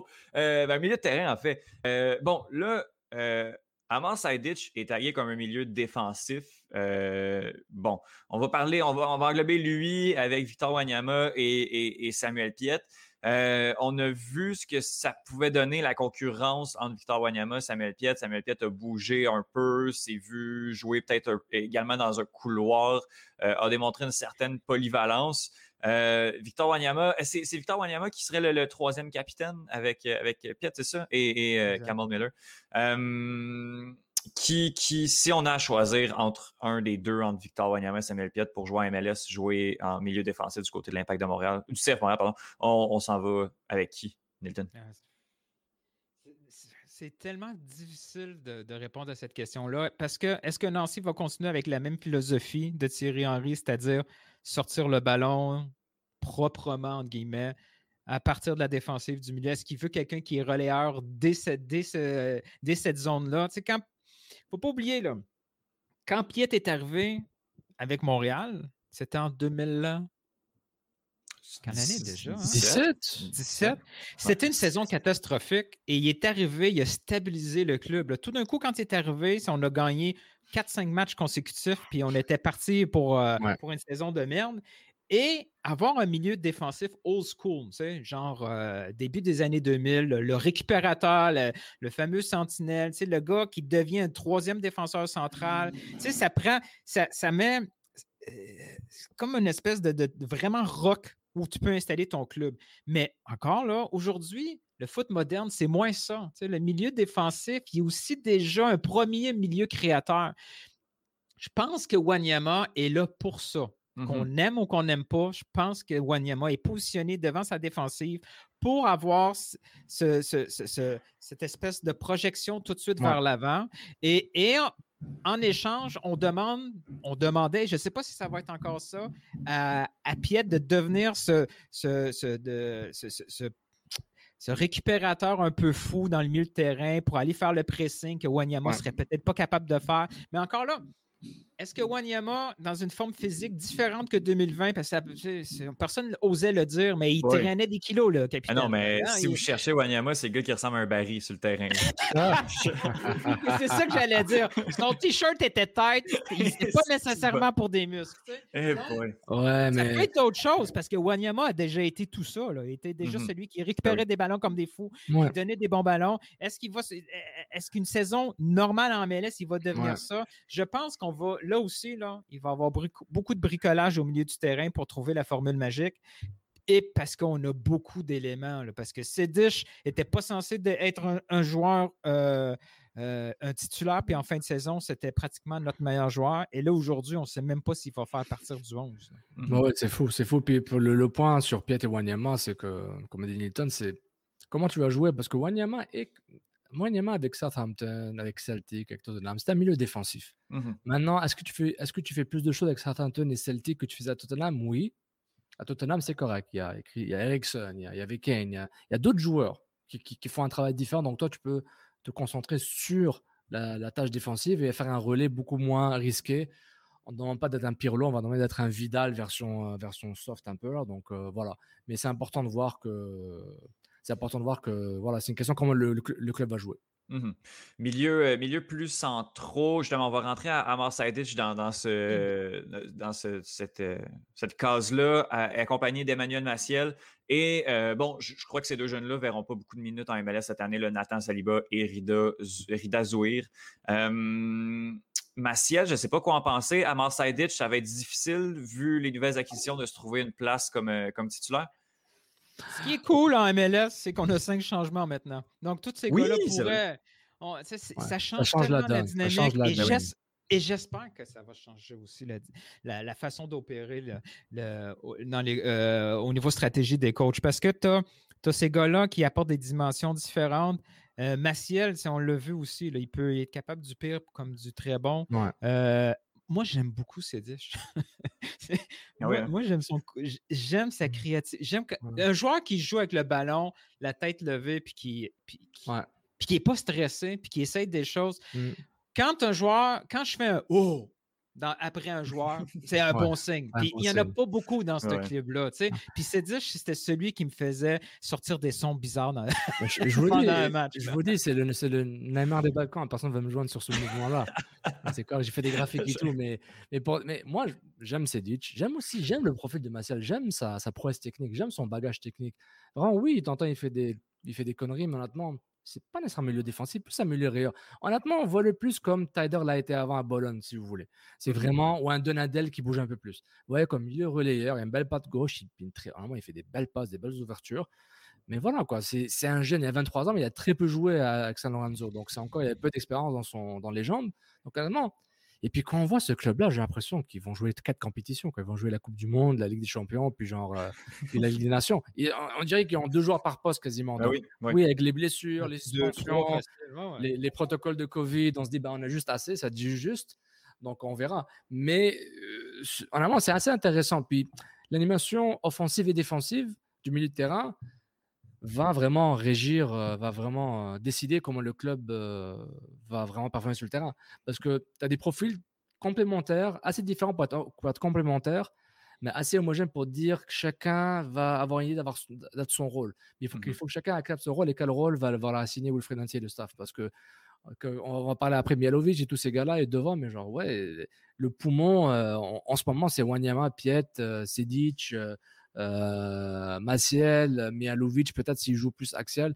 Tu sais, il faut qu'il y ait une, association claire et une intention claire. Comme je disais, mhm. Wanyama peut être un box-to-box. Il n'a pas eu des temps que ça. Tu sais, on veut tout le temps lui mettre, on le compare à Bradley. Non, Bradley, s'il faisait ça bien avant, il faisait ça à Fulham, il faisait ça à Kievo, il a fait ça à la Rome. Donc, tu sais, c'est une question d'habitude et de voir le faire. Peut-être il le fait avec le Canien un peu, je l'ai vu un peu jouer avec le Canien. Voilà, comme c'est pas, c'est pas comment comme. tu peux voir des matchs du Kenya, toi? Ah, allez, allez, à vous, à vous, à vous, comment tu fais euh, C'est un site, euh, c'est rouge direct en espagnol. Mais pour ceux qui veulent voir. Ça existe encore, ce site euh, Toujours. Mais donc, c'est ça, c'est assez intéressant. C'est être un casse-tête. Vraiment, je souhaite bonne chance à ce stade parce qu'ils ont beaucoup de choix à faire. puis on n'a pas nommé les milieux plus offensifs, plus créateurs. on a Ahmed Hamdi qui arrive de nulle part ce gars-là, c'est aussi une des raisons pourquoi je suis comme un peu hype avec lui en me disant, je sais, tu sais, je, je comprends pas pourquoi on serait allé chercher euh, d'Égypte comme ça si euh, on n'avait pas vu quelque chose en lui.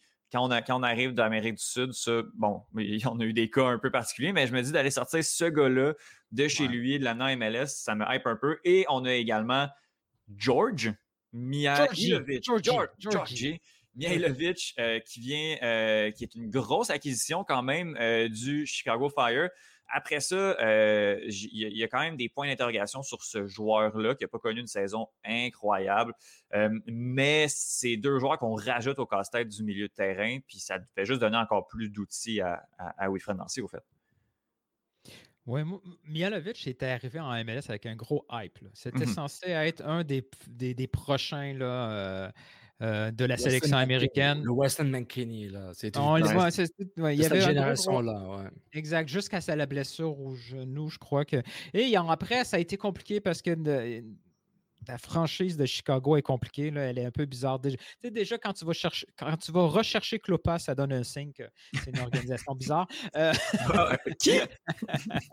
non, mais vois Chicago comme à Montréal, quoi. C'est très similaire à Montréal dans leur. Et, et ah Mihalovic, ce que j'aime de lui, c'est peut-être un gros défaut, c'est qu'il est bon, il est très bon dans tout, mais il n'est pas wow non plus dans tout. Mmh et, euh, il, va, il, va, il va récupérer beaucoup, beaucoup de ballons, un peu comme Tyder pouvait faire. Mais offensivement, il est beaucoup plus tranquille. Il ne va pas prendre des chances. Là. Il joue beaucoup plus collectif, mais, mais, un collectif safe. C'est rare qu'on voit des prises de risque euh, très, très hautes qui peut devenir payante. Donc, forcément, quand ça va moins bien, c'est son problème à lui, c'est quand une équipe va moins bien, vu qu'il ne fait pas du wow, il va être le premier sacrifié ou peut-être le premier pointé. Et quand ça va bien, ben, ça va juste bien, puis on continue. Mialovic a un potentiel énorme. C'est pour ça qu'Olivier Renard est allé le chercher. Ben, c'est pour ça qu'Olivier Renard va chercher tout le monde. C'est, ah Il y a un potentiel de revente, point.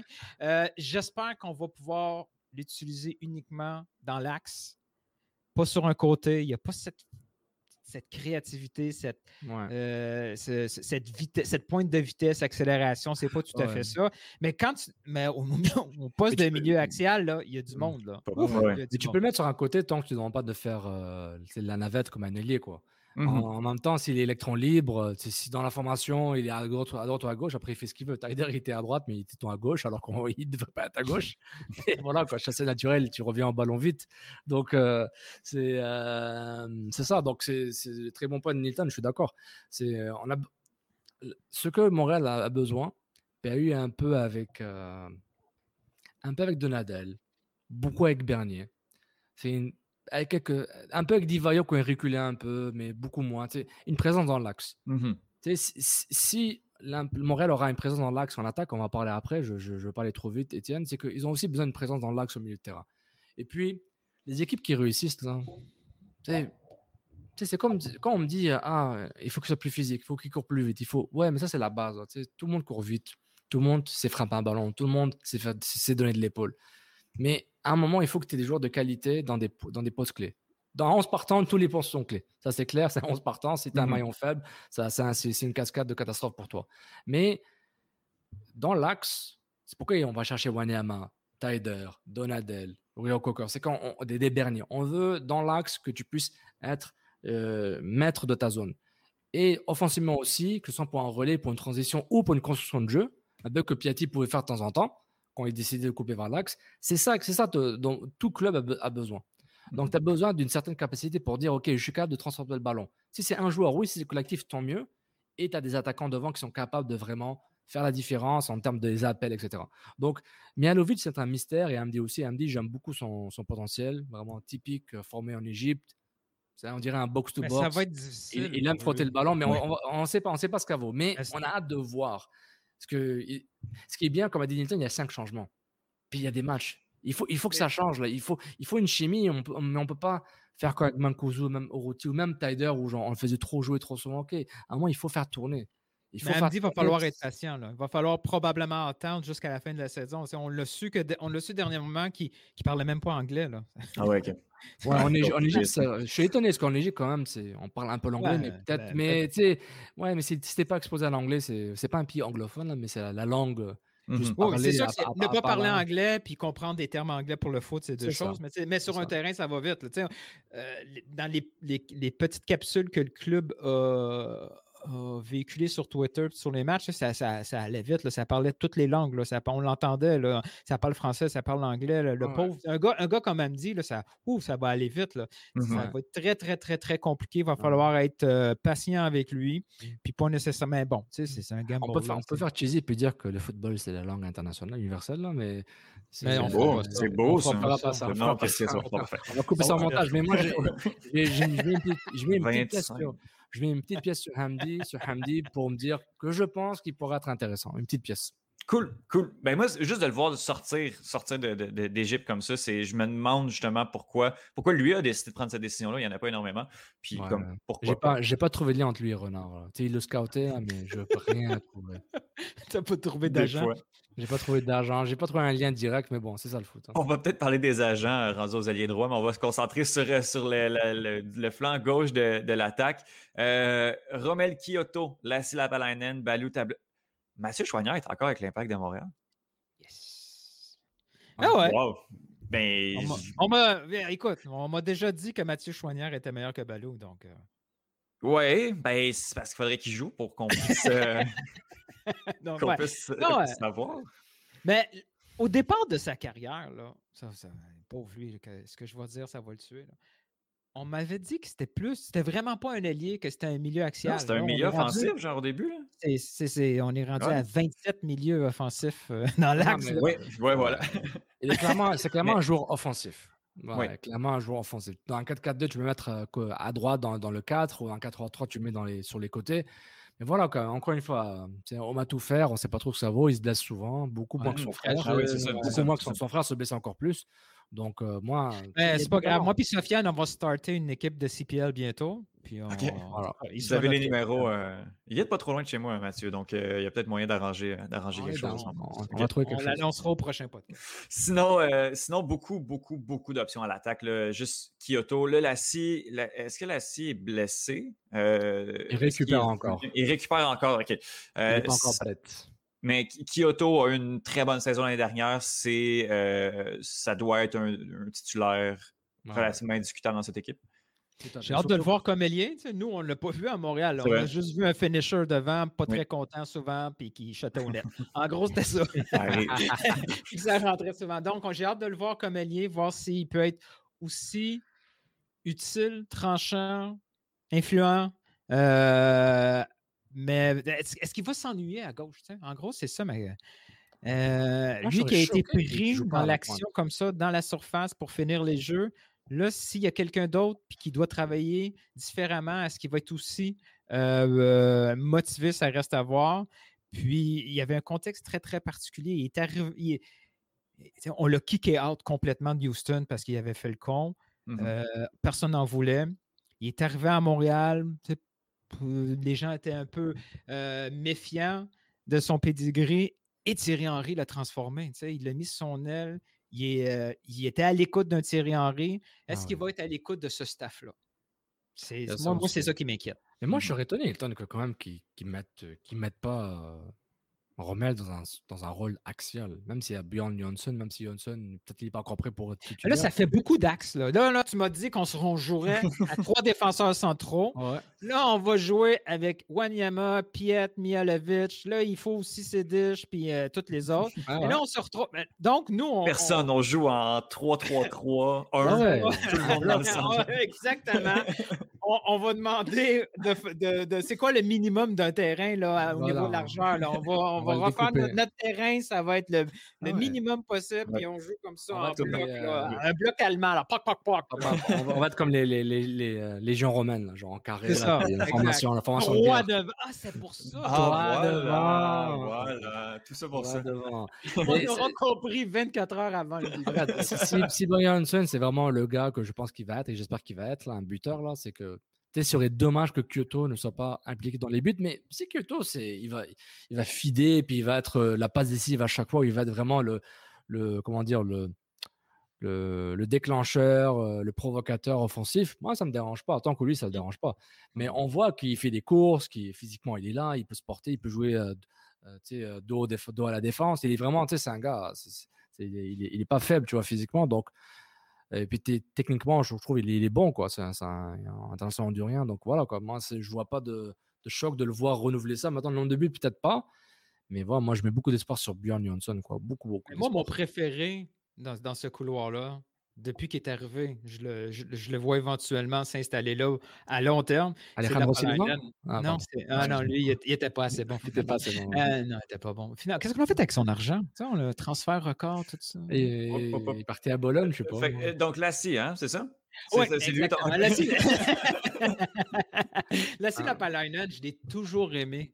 Je trouvais qu'il y avait c'est un joueur complet lui aussi. Offensivement, il était intéressant. Il a une espèce de lien intérieur, mais aussi très, très responsable euh, dans les phases défensives.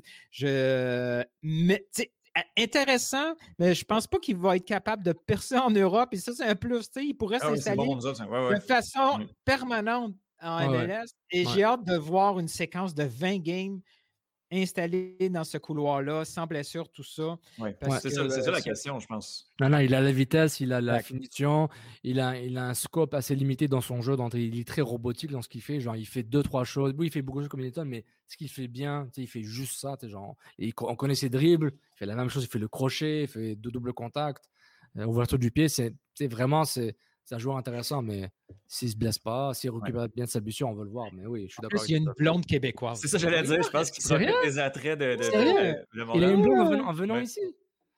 Ben, ah, sur son Instagram, le, le, le, le, nom, le nom est, semble bien, bien de chez nous. Donc, euh, ah, oh ben, ça, c'est l'intégration. Ça va finir avec un enfant non composé. Oh, Puis, mais avec un débat binational. Est-ce qu'il va jouer pour Team Canada ou pour la Finlande?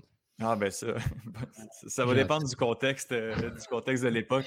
Euh, sinon, du côté droit, j'aime vraiment beaucoup la Silla Palainen, un de mes joueurs ah préférés du club. Euh, du côté droit, je vais mettre Jean-Aniel Jean -Aniel Assis, qui est né en 2004, juste qu'on processe ça un peu. Il a l'âge, OK, Assis a l'âge de ma fille. C'est fou, hein? Maintenant, je quitte. Je pense que ta fille a fait quelque chose de mal Ta fille était vraiment décevante. Là. Elle n'a pas. Quand je la vois assise en train de scroller TikTok, puis je pense à assis, j'ai raté quelque chose. Euh, du côté euh, droit, sinon, on a Joaquin Torres, euh, Clément Bahia et Sunusi Ibrahim. On salue ah, ces deux équipes dans la même journée. Oui, c'est ça. il y a trop de joueurs, merde. Il y, en a, il y a beaucoup, encore une fois, de, nouveaux noms.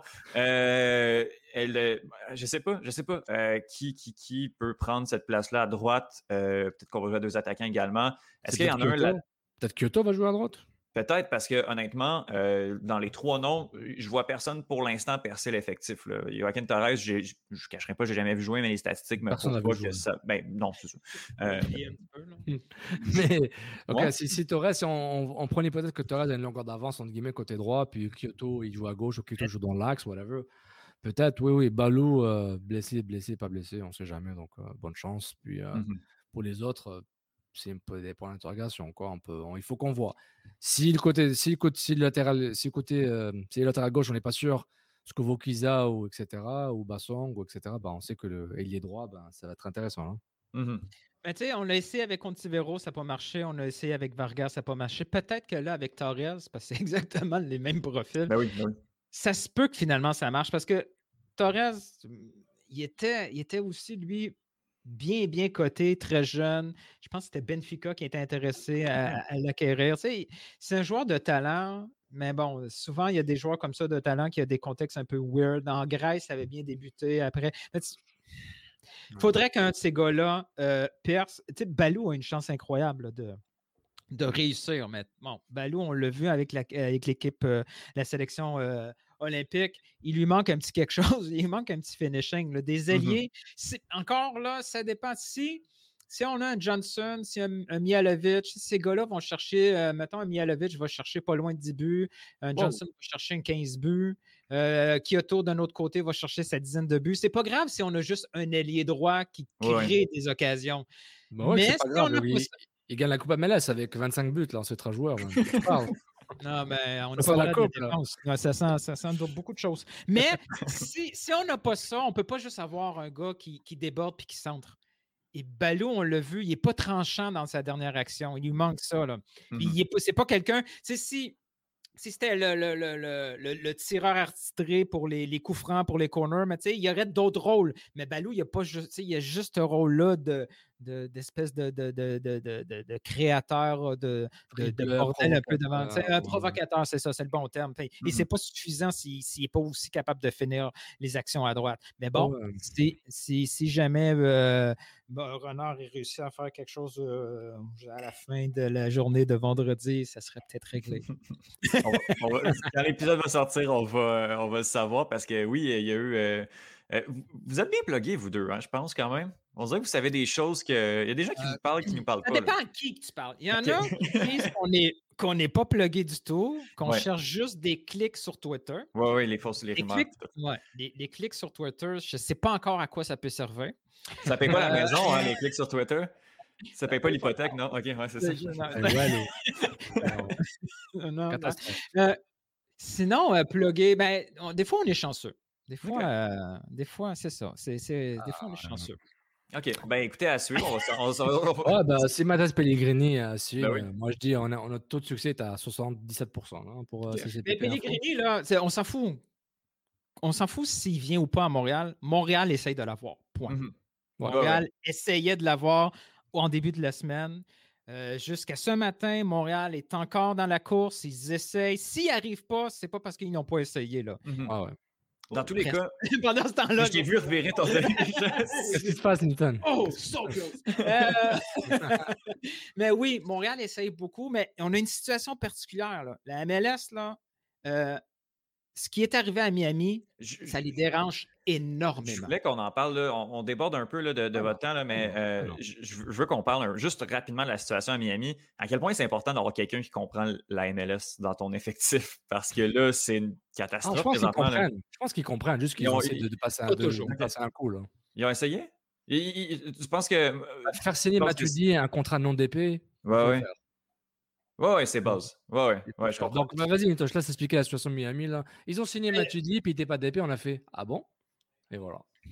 Ouais. Oh, et puis, c'est juste que ça a été caché parce que tous les contrats doivent être validés par la MLS. Au fait, tous les, tous les joueurs signent avec la MLS. Oui. Oh, la MLS, c'est l'entité euh, contractuelle. Exactement. à la limite, à la limite, ce que la MLS pourrait faire avec Pellegrini, parce que bon, ils se rendent compte que finalement, ben, tu dis, c'est un DP selon nos règles. Tu te retrouves avec 4 DP. Il faut que tu en échanges un. Pour, ton, pour enregistrer ton effectif avant le début de saison, ben, il va falloir, ben, tu pourras juste en en prendre trois là-dedans. Le mm-hmm. quatrième, ben, tout bas, tu vas le perdre. Donc, la MLS, elle, à la limite, ce qu'elle pourrait faire, si elle n'est pas contente, oui, elle peut, il peut avoir des sanctions. Il pourrait éventuellement enlever des points. Il pourrait leur donner une amende. Ou, tout simplement, ils vont dire, ben, ben tu libères le gars, là. c'est fini. Les autres, ils pourraient prendre Pellegrini à leur charge, le transférer. La MLS transfère Pellegrini à quelque part euh, euh, au niveau international, puis c'est la MLS qui, ramasse le cash. Là. Mm-hmm. Fait qu'on a une situation qui c'est vraiment un contrôle absolu. Donc, échanger Pellegrini à un autre club de la MLS, c'est sûr que la MLS va avoir, va, tout, tout, tout, tout valider. Ils vont peut-être même vouloir valider si la transaction fait du sens. Là. il ne veut pas non plus que, que Montréal ou un autre club obtienne Pellegrini à rabais. Fait qu'il va falloir, si ça traîne comme ça jusqu'à la dernière minute, c'est que ça devient très, très compliqué. C'est qu'aucun club a encore réussi à satisfaire les, euh, les, les attentes de la MLS. Puis, euh, et tout ça pour un joueur qu'on ne sait pas si est si bon que ça. Exactement. Et c'est ça le pire. C'est un, joueur qui pourrait devenir marginal, puis on va l'oublier rapidement. Tu sais, mm-hmm. un canon comme Mathis Pellegrini, euh, on se dit, ben, on dirait un nom, un nom fictif, là, genre Mathis Pellegrini. on dirait un. Voilà, c'est générique. C'est générique, genre, un club de foot, là. Voilà, c'est exactement un club de foot. Ça a pris 39 minutes. ça, ça a été long quand même. on y est arrivé, on y est arrivé là, mais, mais c'est fou, mais non, mais ce que fait Inter Miami, c'est assez catastrophique. Là. Puis bon, j'ai. Mais, on voit comment la MLS, c'est vraiment. C'est comme le c'est un bailleur de fonds qui, qui, va chercher son argent rapidement. Là. Puis mmh il, va bah tomber un, il va tomber un goût pour, pour, que tu, la, tu repayes ton prêt avec intérêt. Là. Puis c'est une entité. C'est une entité. C'est si euh, un staff technique euh, est, employé d'un club, comme a dit Nilton, les joueurs sont employés de la MLS. Là. Puis, mmh euh, des joueurs n'ont pas signé dans des clubs MLS parce que la, la Ligue a dit non.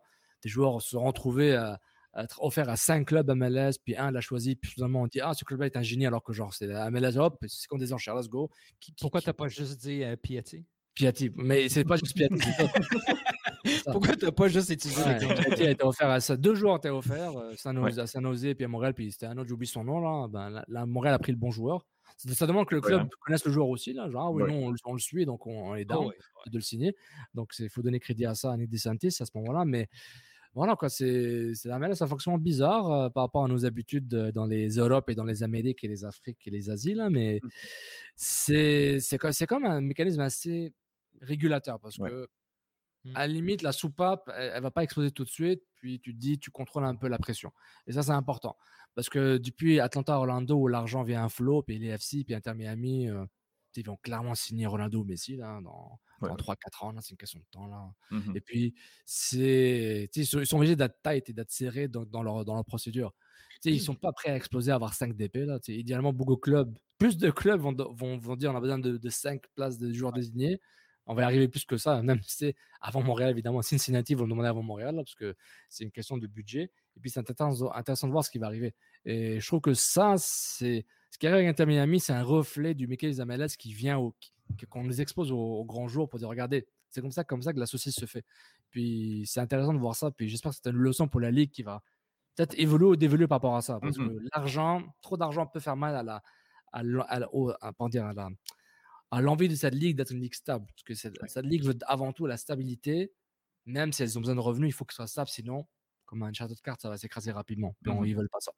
Dans tous les cas, Miami, l'effectif doit être enregistré demain euh, avant le match, j'imagine. Donc, on va, être, on va être fixé rapidement sur cette situation-là. Que, que, Mathias Pellegrini signe avec l'impact, euh, ben, soit transféré à l'impact ou non. Euh, on termine les, les, positions avec les avancantes, les buteurs. J'ai l'impression que Olivier Renard a sorti toutes les listes euh, de joueurs qui ont la, nationalité américaine et canadienne qui jouent, qui sont listés dans la FIFA. on les a tous regardés un par un, puis on a dit. On fait, on fait tout ça dans Football Manager. Ben oui, puis on dirait que c'est, on dirait que c'est nouveau euh, ce, que, ce, qu'on, ce qu'on a essayé de faire, euh, aller chercher notamment un Zoran Bassong. Là, on est allé chercher Bjorn Johnson, qui est un Norvégien qui a la citoyenneté américaine, donc prend pas de place internationale. On a également Mason Toy qui semble être le, le, chouchou de, de, de Nancy. Eric Hurtado qui semble être là euh, parce qu'il faut un autre attaquant. Puis ben, pourquoi pas, c'est l'expérience. Il est là. Euh, Même Sonissa Ibrahim, il peut y avoir centre aussi. Oui, c'est vrai. donc, de ce que je, de ce que je pense que je, je pense que Johnson a, a, plus de talent des trois, euh, devrait être titulaire, mais pour l'instant, Mason Toy, le, le, le jeune qu'on est allé chercher de, du Minnesota l'année dernière, fait bien et semble être le, favori pour l'instant. A une certaine longueur d'avance.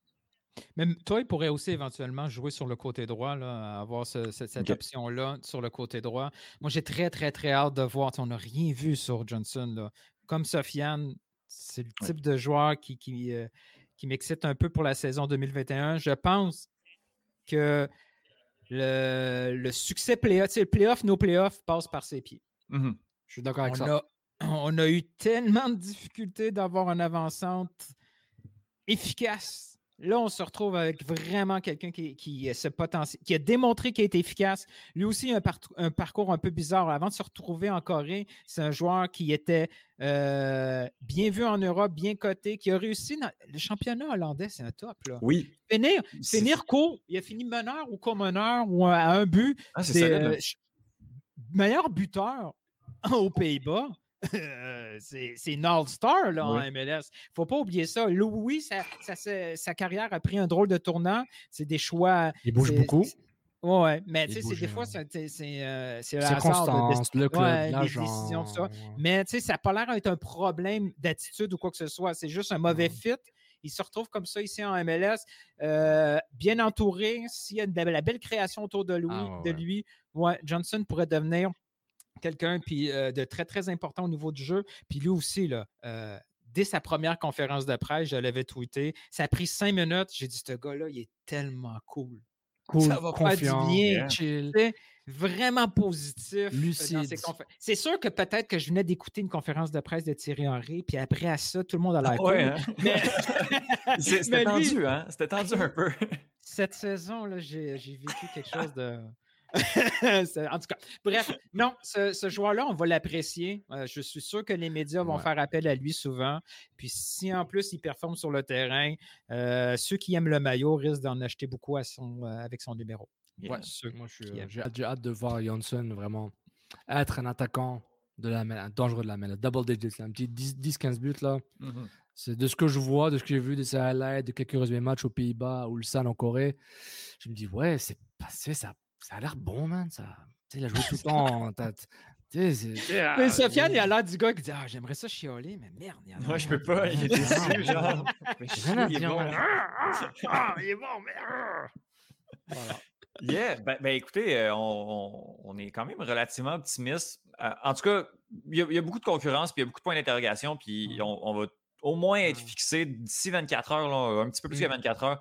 On va savoir où, où s'aligner. C'est sûr que l'épisode, justement, va sortir samedi, le jour, euh, le jour du match. Dernière question. mon Dieu, on est tellement dépassé sur mon, mon planning, mais c'est pas grave. Euh, non, ben, c'est comme...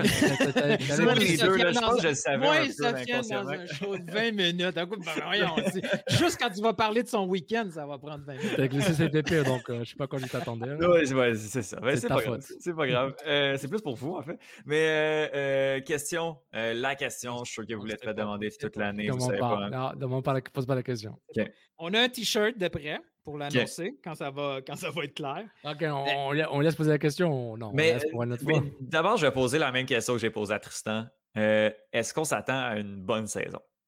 Oui.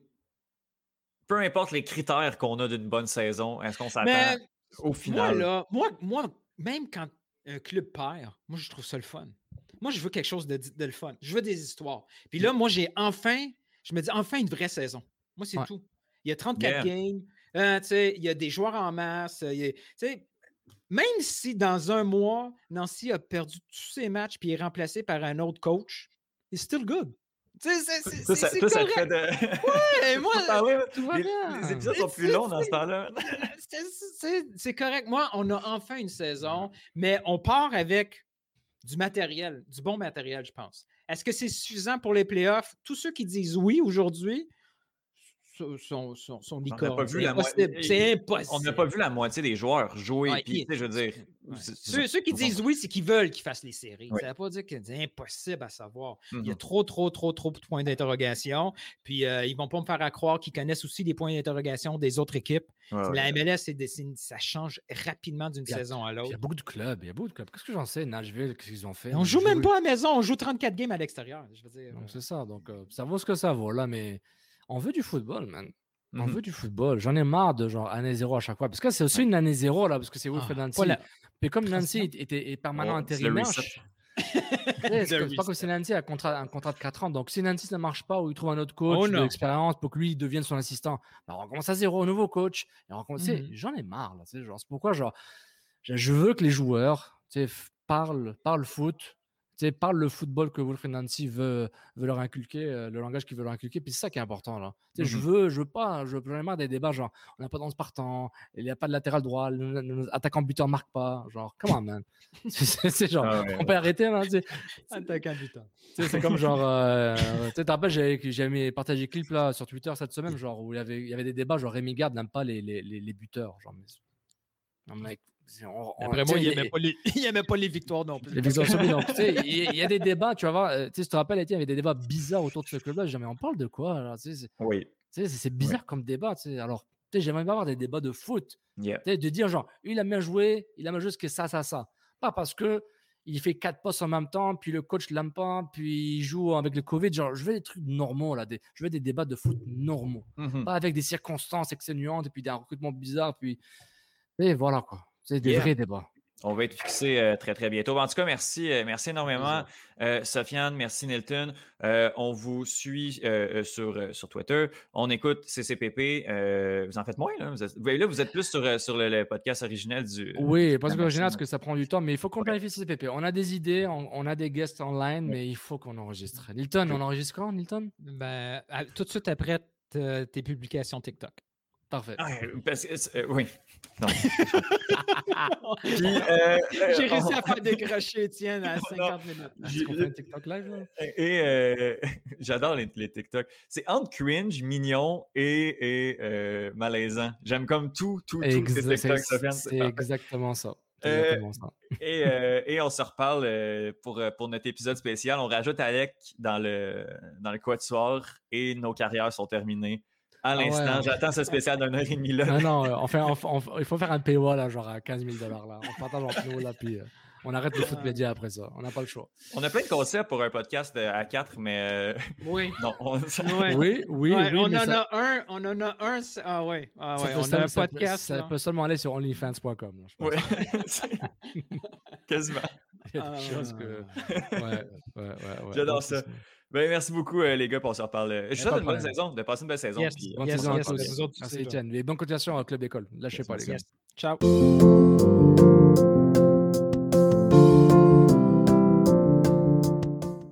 Adi Raphaël, rédacteur en chef chez Culture Soccer, vient nous parler de, euh, du reste de la MLS. On a, je pense qu'on a bien dressé le portrait du CF Montréal. Et maintenant, euh, on veut en savoir plus sur les équipes de la MLS que le CF Montréal va affronter. Salut Adi, ça va bien?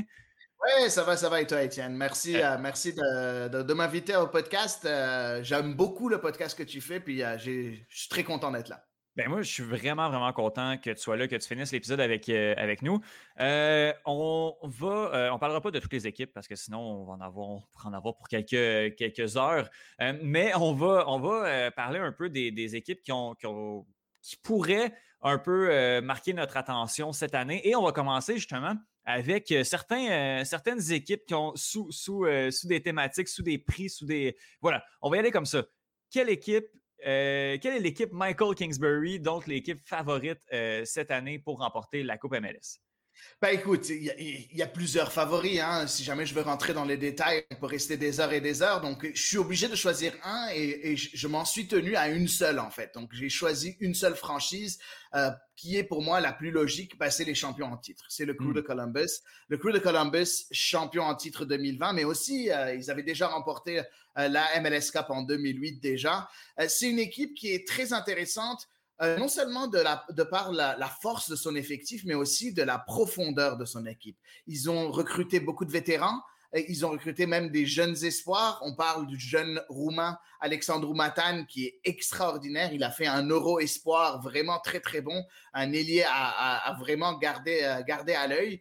Bon, ils sont partis recruter un, un joueur, euh, par exemple, de Minnesota, euh, qui a fait, qui était le meilleur buteur de Minnesota avec Kevin Molino. Même si en début de saison, il est blessé, Kevin Molino, c'est vraiment un joueur vétéran de 30 ans qui a maintes fois prouvé sa valeur. Donc, le Crew de Columbus, avec Zela Ryan, qui est un peu son maître à jouer, un peu le meilleur joueur de cet effectif, point de vue offensif, euh, Jesse Zardes du côté de, euh, de l'équipe nationale américaine, qui est toujours mm-hmm. aussi bon, avec ses petits défauts aussi. Euh, au milieu de terrain, on a Darlington Nagbe, on a Arthur. En défense centrale, on a quand même de très bons défenseurs, des jeunes comme Keita ou bien des joueurs vraiment très confirmés. Et on parle de, euh, de Mensa, par exemple, qui est quand même un joueur confirmé. Donc, il y a vraiment du, talent avec cette équipe. Et dans les, dans les buts, le petit, le petit nouveau de 2020, Eloy Room, euh, le gardien de Curaçao qui a été très bon en Gold Cup 2019 et qui a été aussi très bon l'année passée. Donc, le favori, c'est bien le Crew de Columbus à mes yeux à moi. Ah, le Crew de Columbus, c'est une équipe que, j'aimais beaucoup, que j'aime encore beaucoup, là, mais, mais à l'époque des, des Higuain, euh, avec. C'était qui en pointe euh, à l'époque du côté de. Ben, il y avait Ola Camara à un moment donné. Oh, euh, non, mais, il y avait Kay Camara. Il y avait Kay Camara, mais c'était à l'époque, puis il y avait euh, Justin Miram et Ethan Finley sur les côtés. Ça, c'était tout qu'un. c'était vraiment bon. C'était vraiment bon, effectivement. Et ils sont arrivés en finale. Hein? Ils sont arrivés en finale de la MLS Cup. Ils avaient perdu, je pense, dans ce temps-là, je pense que c'était contre les Timbers, si je me rappelle bien. En tout cas, euh, une défaite, je pense que c'était 2015 contre les Timbers quand ils ont perdu. Mhm. quelle, quelle, équipe. Puis justement, encore une fois, c'est une équipe qui, qui, réussit à se renouveler et à être dans les, les meilleurs de la MLS. Euh, l'équipe Alexandre Despatie, à qui, euh, de qui on s'attend euh, une chute libre, a dit ce serait quelle équipe? Ben, c'est difficile. c'est sûr que quand je parle de chute libre, on va pas dire qu'ils vont aller du, sommet du classement au plus bas. Donc, j'ai essayé de choisir encore une fois une seule équipe. Puis je pense que cette année, les Sounders, ça va pas être vraiment l'équipe aussi dominante. On, on, se rend compte que les Sounders, c'est les finalistes quatre fois sur les cinq dernières années quand même. Euh, cette année, avec la blessure de Jordan Morris, qui est un de leurs meilleurs joueurs, avec tous leurs cadres qui commencent à prendre un peu d'âge, avec les Nicolé Dero, avec euh, euh, les Raúl Ruiz Diaz, et il y a beaucoup de, de, de, joueurs qui commencent à être un peu trop âgés. puis j'ai comme l'impression que ça va être difficile. Ça va être difficile pour cette équipe des Sounders. Après, ils vont quand même se qualifier pour les playoffs. Je les vois quand même dans les sept premiers, sauf que je les vois pas dans les trois premiers de la conférence Ouest, par exemple. Mhm. Le retour de Freddy Montero pour une, euh, un huitième passage. Avec, euh, Aussi, effectivement, effectivement, un bon, un bon point. Après, tu sais, quand tu perds, euh, il y a deux ans, on a perdu Chad Marshall en défense centrale et la fameuse défense avec Roman Torres qui, qui sont plus là. Euh, Kim Kihi qui avait fait un très bon, euh, une très deux très belles années avec les Sounders aussi qui est plus là.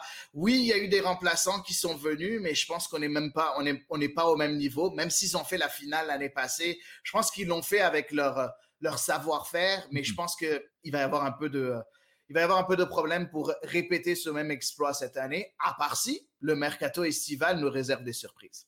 Euh, ce ne serait pas la première fois que Seattle euh, sort un, lapin de son chapeau pendant le mercato, le mercato estival. Ça, ça me parle. L'équipe Leicester, donc qui devrait surprendre? On s'attend, on s'attend à, qui? Ben, très sincèrement, je mettrais de 2 dollars sur euh, Cincinnati. Et, je vais expliquer pourquoi. Oui, Cincinnati, depuis qu'ils ont, rejoint la, MLS, c'est un peu du n'importe quoi, c'est du fouillis, ça marche pas du tout. Ils amènent des joueurs, pourtant ils ont de l'argent, ils ont énormément d'argent même, ils, ils ont ils ont pas ils ont pas eu peur de dépenser de l'argent, sauf que la structure va pas très bien, les joueurs ça gèle pas entre eux et ainsi de suite. Par contre cette année, cette équipe-là, elle fait du sens. J'aime ce qu'elle a fait. Bon, ils sont partis dépenser quand même 15 millions sur un attaquant brésilien qui s'appelle Brenner, qui était, euh, qui est tout jeune, qui a peut-être 21 ans, qui avait empilé les buts du côté du Brésil. Euh, on a l'impression que c'était, on avait l'impression qu'il allait rejoindre l'Europe. Il a choisi la MLS plus tôt. Euh, on a un entraîneur qui est déjà qui est maintenant entraîneur, mais en tant que joueur, que c'est un joueur que j'ai adoré pendant toute sa carrière, qui est Abstam, euh, qui a un système de, jeu quand même assez défini. L'année passée, c'était un système de jeu très défensif parce qu'il n'avait pas les joueurs qu'il fallait. Euh, mais cette année, euh, lui, c'est quelqu'un qui a toujours aimé, le jeu et joué vraiment vers l'avant. Est-ce qu'il va pouvoir le faire avec le, fameux Brenner, avec, est-ce qu'il va pouvoir euh, tirer le maximum de joueurs comme Kubo, par exemple, le japonais? Euh, on sait que Frankie Amaya est sur le point de partir. On attend, on attend voir contre qui il va, il va être échangé. Il y a quand même des valeurs sûres dans cette équipe-là. Il y a eu un gros roulement d'effectifs, mais on a comme l'impression que l'effectif maintenant fait du sens. Donc, je dirais pas que c'est une équipe qui va qui va aussi finir dans les trois premières dans l'Est. Mais par contre, au lieu d'être bonne dernière, faut pas oublier que c'est une équipe qui a fini 26e sur 26 en MLS avec juste 12 buts marqués en 23 matchs l'année passée. Ben, j'ai comme l'impression que cette équipe-là euh, va se battre pour une passe en série. Je ne pense pas qu'ils vont l'avoir, mais ils vont quand même se battre. Donc, on va voir quand même une belle, surprise de la part de cette équipe-là quand, quand, on met la barre, euh, très basse, on, ne peut qu'être qu'être surpris. Puis les deux saisons catastrophiques euh, du, de Cincinnati depuis son entrée à MLS euh, témoignent, de nos attentes, mais justement, on peut être, très surpris de, cette équipe-là. il, y a une nouvelle, il y a une nouvelle franchise en MLS cette, année. qui, est ce rookie qui s'amène en Major League Soccer? Ben, c'est Austin FC, euh, donc encore une franchise au Texas, euh, en plus euh, de, Dallas et Houston. un peu bizarre comme choix à première vue parce que Dallas et Houston, point de vue spectateur, c'est vraiment pas trop ça. Hein, c'est toujours des stades vides. Mais par contre, Austin, ce qui est intéressant, c'est que le marché est intéressant pour la MLS. En premier, c'est parce qu'il n'y a aucune autre équipe euh, de sport professionnel dans cette ville-là. C'est une ville qui est en train de se développer énormément du côté des États-Unis, euh, qui commence à devenir un peu ce genre de ville-là, qui commence à devenir une de passer d'une bonne ville à une grande ville, à peut-être à un moment donné, à le potentiel de devenir une mégalopole, peut-être à un moment donné. Donc, ça va être intéressant point de vue marché. Mais aussi, ce qui est intéressant, c'est la façon dont Austin s'est vraiment construite. Euh, J'aime bien la construction de leur effectif. Euh, beaucoup de, de, de, de, vétérans. Ils sont partis chercher le capitaine de New York City FC, Alexander Ring, par exemple. Euh, ils sont partis chercher une des, des, un des meilleurs joueurs de l'histoire du Sporting Kansas City avec euh, Matt Bessler qui est, qui est là en défense centrale.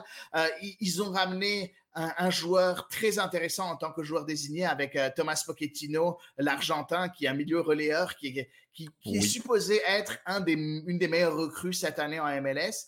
Euh, aussi, faut, on peut parler de Cecilio Dominguez, le paraguayen aussi, qui, qui, est supposé faire, supposé être bon aussi. C'est assez intéressant comment ils, ils, ont fait. Et en plus, ils ont nommé un de leurs, euh, bah, c'est un de leurs propriétaires, qui est Matthew McConaughey, le fameux acteur qu'on connaît tous. Euh, il a été, il est non seulement propriétaire, mais il a voulu s'impliquer. Il a été nommé euh, ministre de la culture. Et en fait, si jamais vous voulez, ministre de la Culture, vous pouvez appeler ça poster boy parce que c'est un peu ça. c'est, un, peu la tête d'affiche euh, de, de, l'équipe et ça marche très bien. J'étais en conférence de presse avec lui il y a quelques jours et très sincèrement, il vend sa salade comme il faut euh, et il est impliqué. Il est très, très impliqué. Il a dit une phrase et j'ai envie juste de la donner juste pour vous dire un peu comment on est en train de vendre Austin FC. Il a dit, il y a trois plaisirs dans la vie euh, il y en a deux à Austin qu'on a déjà, qui sont la bouffe et la musique. Il manquait juste le soccer. Donc voilà comment il a vendu, il a vendu ça. Donc euh, j'aime bien, j'aime bien sa façon d'être et sa façon de vendre euh, cette franchise-là. Puis c'est un, jusqu'à maintenant, avant même qu'on ait joué un seul match, c'est déjà un succès. Mhm. Sur une échelle de, Cincinnati à Atlanta, où est-ce que tu situerais la. bon, j'ai un chat qui, attaque. où est-ce que tu, situerais le, recrutement de Austin? Est-ce est-ce qu'on s'attend, justement, tu as parlé un peu des, des, joueurs qui arrivaient, mais est-ce qu'on s'attend à une finale à la première année ou une dernière position? Ça se situe à peu près? On, est à peu près, encore une fois, je pense qu'on va se battre pour les séries. Je, verrai cette équipe-là finir entre la huitième et la dixième place du côté de l'Ouest. Donc, pas dans les séries, qui est la septième place, mais très, très proche quand même. Peut-être à quelques points, ils vont peut-être manquer ça. Mais non, ce sera pas un flop euh, juste par les joueurs qu'ils ont ramenés. Euh, tu peux pas avoir un, joueur comme Alexander Ring et, être un flop. C'est un, un, excellent joueur, le joueur finlandais. Euh, c'est un capitaine de New York City FC. Euh, il, y a, il y a quand même beaucoup de valeurs sûres dans cette équipe-là, mais en plus, il y a beaucoup de, de joueurs excitants euh, avec un entraîneur euh, qui est l'ancien euh, assistant de Greg Berhalter, le sélectionneur national américain, euh, qui est qui aime le beau jeu. Donc c'est quand même difficile avec tous les ingrédients mis, en place de faire flop. Euh, du côté de Cincinnati, il y avait un peu du n'importe quoi et c'est pour ça qu'on sentait que c'était des, vraiment des, une franchise un peu euh, faite, euh, on dirait rapiécée, on va dire, un, mm. truc comme ça, un peu faite un, un peu n'importe comment. Du côté de Austin, il y a quand même une vision quand même globale assez intéressante. Il y a euh, des équipes qu'on voit moins euh, dans le très haut du tableau depuis quelques années. Euh, qui, selon toi, devrait qu'on devrait peut-être voir ou accorder un petit peu plus de sérieux? Qui sont les nouveaux prétendants cette année en MLS? Ben écoute, c'est sûr que encore une fois, j'aurais pu nommer plusieurs équipes, par exemple comme une équipe comme Atlanta United qui a eu une, une, saison dégueulasse en 2020, mais qui a cette année avec Gabriel Heinze va être très très forte. Mais pour moi, ce serait pas ce serait pas surprenant de mettre Atlanta United dans, dans, dans les prétendants. J'ai voulu choisir des équipes qu'on a moins tendance à avoir et moins tendance à connaître. J'ai choisi une équipe par conférence. La première, c'est le les Revolution de la Nouvelle-Angleterre. Euh, euh, entraîné par euh, Bruce Arena, ils ont trois joueurs désignés quand même très, très, très intéressants avec les Gustavo Bou, le, Adam Buxa et le troisième dont le nom m'échappe maintenant, Carles Gil. qui est le, meneur de jeu de, cette équipe-là. Ils ont un milieu de terrain très fourni avec un ancien du FC Barcelone qui vient de rejoindre, qui est le, le Camerounais Captoum. ils ont euh, une défense centrale qui fait du sens. Et je pense que c'est là où peut-être le bas blesse, où ils vont, il va falloir qu'ils se renforcent un peu à un moment donné. Mais quand même, il y a une défense centrale titulaire qui est bien. Si jamais il y a blessure, là, on aura peut-être un problème. Et on a aussi le jeune Canadien qu'on a vu avec les U23 du Canada, avec Tajan Buchanan, qui est là aussi pour aider.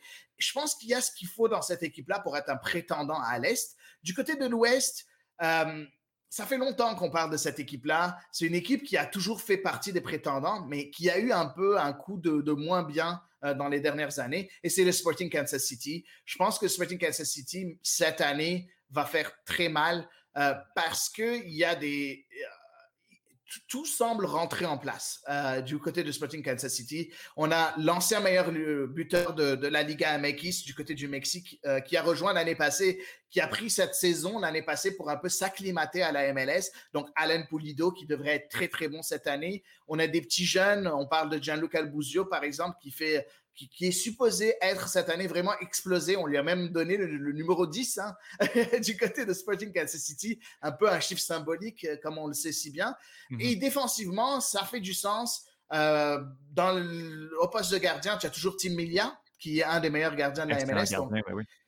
Il y a tout ce qu'il faut pour que euh, Sporting Kansas City redevienne parmi les prétendants et non pas. On s'entend que l'année passée, ils avaient fini, je pense, premier dans l'Ouest, si je me trompe pas, ou en tout cas très proche. Euh, sauf qu'on sentait qu'il y avait encore des, petites, euh, des, petits questionnements. Puis je pense que cette année, non, les questionnements, il y a, il y a beaucoup plus de confiance pour voir Sporting Kansas City vraiment se battre pour les trois premières places dans l'Ouest.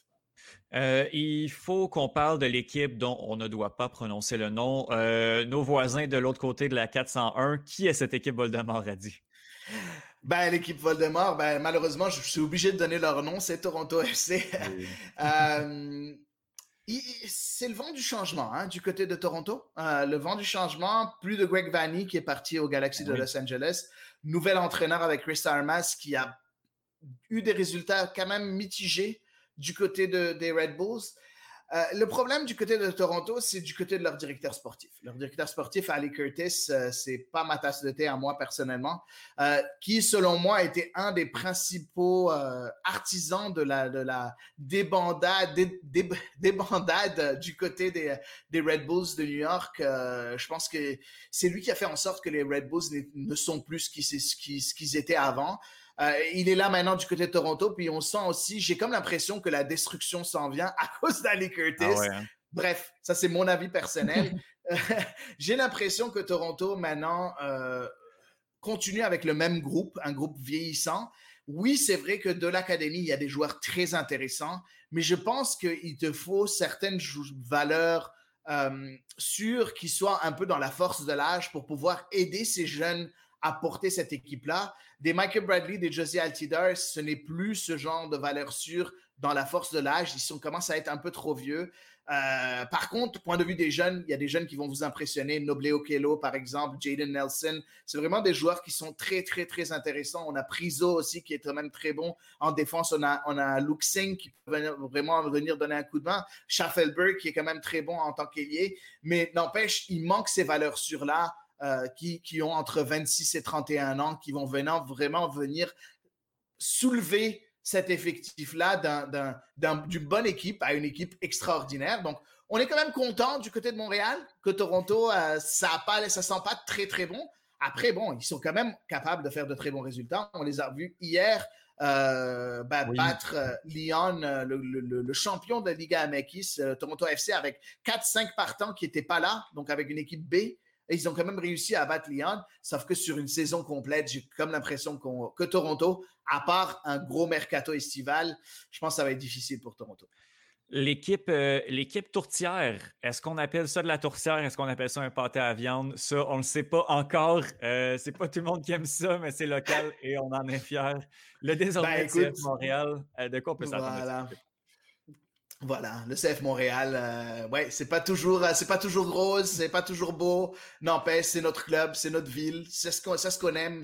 On est là pour pour supporter ce club-là. CF Montréal, ça va être intéressant. Je suis sûr que tous tes intervenants en ont parlé pendant très longtemps. Mon petit mot à moi, c'est que méfiez-vous des eaux dormantes. C'est ça que je dirais. Méfiez-vous des eaux dormantes parce qu'effectivement, euh, les prédictions annoncent un classement très très bas, dernier de la MLS. Par contre, j'ai comme l'impression que ces petits jeunes-là vont surprendre. Est-ce que ce sera suffisant pour être euh, champion de la MLS Cup? Non, très très loin de ça. Mais je pense qu'on va se battre pour une, place en série et que ces joueurs-là vont montrer euh, un certain potentiel assez intéressant cette année. Mais il y a tellement. Ben, puis ça, clairement, on va en parler dans les autres chroniques, mais il y a tellement de nouveaux joueurs que c'est juste un gros point d'interrogation sur cette équipe-là. On peut juste pas savoir qu'est-ce qu'il est capable de donner. Puis au pire des pires, on, les met plus bas, puis on peut juste être, euh, être surpris, ça, ça c'est sûr. on sera euh, surpris, on sera surpris. Ça, tu peux, je suis sûr qu'on sera surpris. Quand tu vois Olivier Renard qui te dit « je suis extrêmement confiant », moi, ça me, moi, ça me plaît. Moi, ça me Il réussit à te convaincre. Euh, est-ce, que, est-ce que tu as, d'autres mots sur, sur, d'autres, sur quelques autres équipes de la MLS, dit Ouais, ben juste rapidement comme ça, des petits mots sur certaines équipes. LAFC, toujours aussi forte, ça va être très intéressant. Ils avaient un petit problème défensif l'année passée qui semble avoir résolu cette année en recrutant en défense. Ils ont recruté un Coréen en tant que latéral gauche, euh, quand même un international coréen. Ils ont, ils ont bien recruté en défense euh, un, secteur qui a été négligé dans le passé, qui est quand même euh, assez intéressant. Donc LAFC devrait être dans les, dans les équipes très très fortes cette année. Minnesota, euh, qui est encore très, très bon cette année.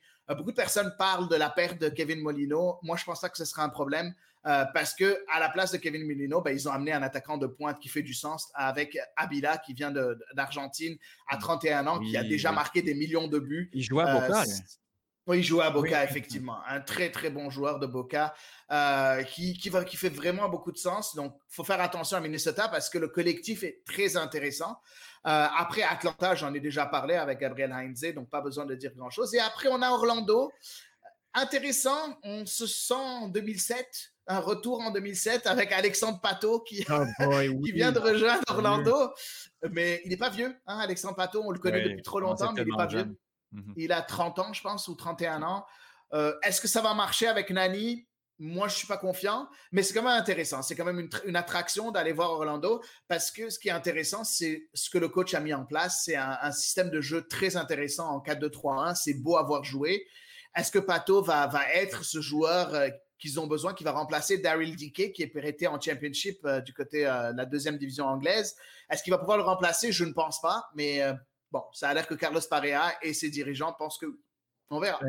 Euh, Adi, merci beaucoup pour euh, ce tour d'horizon. En terminant, est-ce que tu veux nous donner les dates euh, des mercatos? Parce que, bon, au, soccer en MLS, c'est seulement sur une certaine période de temps où on peut faire des échanges et aller chercher des, nouveaux joueurs. Est-ce que tu. ça ressemble à quoi les dates où on va pouvoir bouger du côté des équipes? Ben effectivement, en fait, ce qui se passe, c'est que euh, à cause de la, COVID et à cause du fait qu'on a repoussé la saison, ben, les dates ont changé, sont un peu bizarres, un peu plus bizarres que d'habitude. Ils ont toujours été bizarres, mais là, ils sont encore plus bizarres. Donc, les dates du mercato d'hiver, on va l'appeler le mercato hivernal parce que c'est un peu durant la période morte où il n'y a pas de soccer. Euh, ça a commencé le 10 mars et ça va fermer le 1er juin. Donc, on s'entend que même en plein milieu de la saison, pendant le premier mois et demi, on est capable, dans le mercato d'hiver, de recruter encore du monde. C'est intéressant parce que ça te permet de recruter des joueurs d'Europe qui auront fini leur championnat et directement mmh. les intégrer à ton équipe étant prêt physiquement, donc c'est quand même intéressant. Et après, tu as un mercato d'été qui, là encore, est de nouveau un peu, la plupart du temps, tu as souvent des gros noms qui viennent rejoindre durant le mercato d'été. Ben, c'est euh, du 7 juillet au 5 août 2021. Euh, donc ça va être intéressant, c'est juste un mois, mais d'habitude, c'est là que tu vas voir les plus gros noms qui vont venir rejoindre les effectifs. Donc, euh, assez intéressant de, de voir les mouvements à MLS, les mouvements des transferts dans MLS. Oui, euh, c'est quand même particulier comme un mois entre le, mercato d'hiver et le mercato euh, d'été. Mais bon, on fait avec, ce qu'on peut, puis aussi bien en avoir deux que, puis avoir une bonne période que de ne pas en avoir du tout c'est toujours bizarre. On est dans une période Covid, donc tout est bizarre. Donc voilà. Tout est, euh, tout est étrange. Mais écoute, Adi, euh, merci beaucoup. Euh, là, ce n'était qu'un survol, un tour d'horizon. Si on veut en savoir plus sur toutes les équipes de la MLS, ben, je vous conseille le guide MLS de Culture Soccer qui est disponible sur Culture Soccer. Euh, sur, le site web ou sur les réseaux sociaux, on peut le trouver quand même assez facilement. Euh, puis justement, là, c'est, beaucoup de caractères que tu m'as dit. J'ai, passé au travers euh, rapidement tout à l'heure. C'est vraiment un, guide qui est étoffé. Si vous voulez en savoir plus sur toutes les équipes de la MLS, je vous le conseille assurément. C'est un must en ce début de saison. Adi Raphaël, merci énormément. Puis je te souhaite de passer une belle saison MLS. Une bonne saison à toi aussi, Étienne. Merci beaucoup.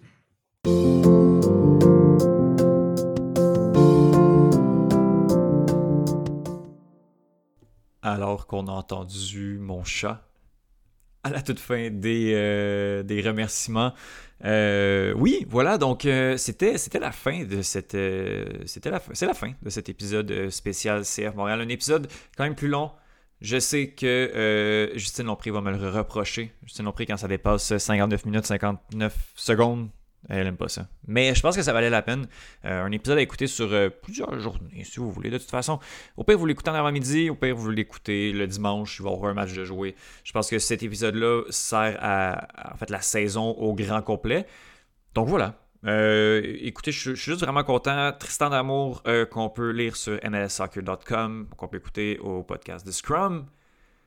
Alec Vendano Sanchez qu'on peut euh, qui, revient plus quelques fois à l'épisode parler de marketing, mais qui euh, qu'on peut écouter au Blague Grand Podcast, qu'on peut suivre euh, sur, sur Twitter parler de NBA, de boxe et un peu de soccer il pourrait s'en je trouve ça que je pense qu'on serait bien, mais euh, si, c'est ça qui le passionne, euh, je pense qu'on dit la même chose de moi dans les arts martiaux mix. Donc, euh, merci beaucoup, Alec. sinon, Sofiane Benzazan, Elton George du podcast Couscous Péripéri, ben là, on le dit un peu à la fin, là, un, petit, un petit ralentissement en termes de, CCPP, mais au niveau du podcast originel du CanFC que j'ai animé pendant quelques, quelques mois en 2019 et début 2020 avant que tout ça s'arrête à choc. On peut les écouter en compagnie de Sid, Reg et euh, Jules. Et voilà, on va aller écouter ça. Et on s'abonne également au Patreon du, du Can Football Club. Euh, et pour euh, terminer, on avait Adi Raphaël qui était chez Culture Soccer, qui a également énormément de projets en cours, en préparation. Donc, Adi, je parle pas assez à Adi dans la vie, puis j'ai vraiment aimé ça, aimé ça discuter MLS avec lui. on l'écoute sur toutes ces plateformes. Et on s'en va on s'en va lire le guide MLS. C'est vraiment, vraiment. Je, m'en suis servi, là. Je ne l'avais pas encore lu quand, euh, quand j'ai préparé, quand j'avais fait l'entrevue, mais euh, euh, je m'en suis servi pour faire mon fantasy du, de, de, la MLS. Donc voilà, guide très, très, très pertinent. Merci beaucoup. Merci aux cinq personnes qui sont venues discuter avec moi. La saison de la MLS, de, en fait, est déjà commencée, commencé vendredi dernier. La saison de, du CF Montréal commence à 14h contre le Toronto FC. Je souhaite une bonne saison. Puis, ben, au pire, on se parle la semaine prochaine pour un autre épisode du podcast d'un bout à l'autre. Ciao!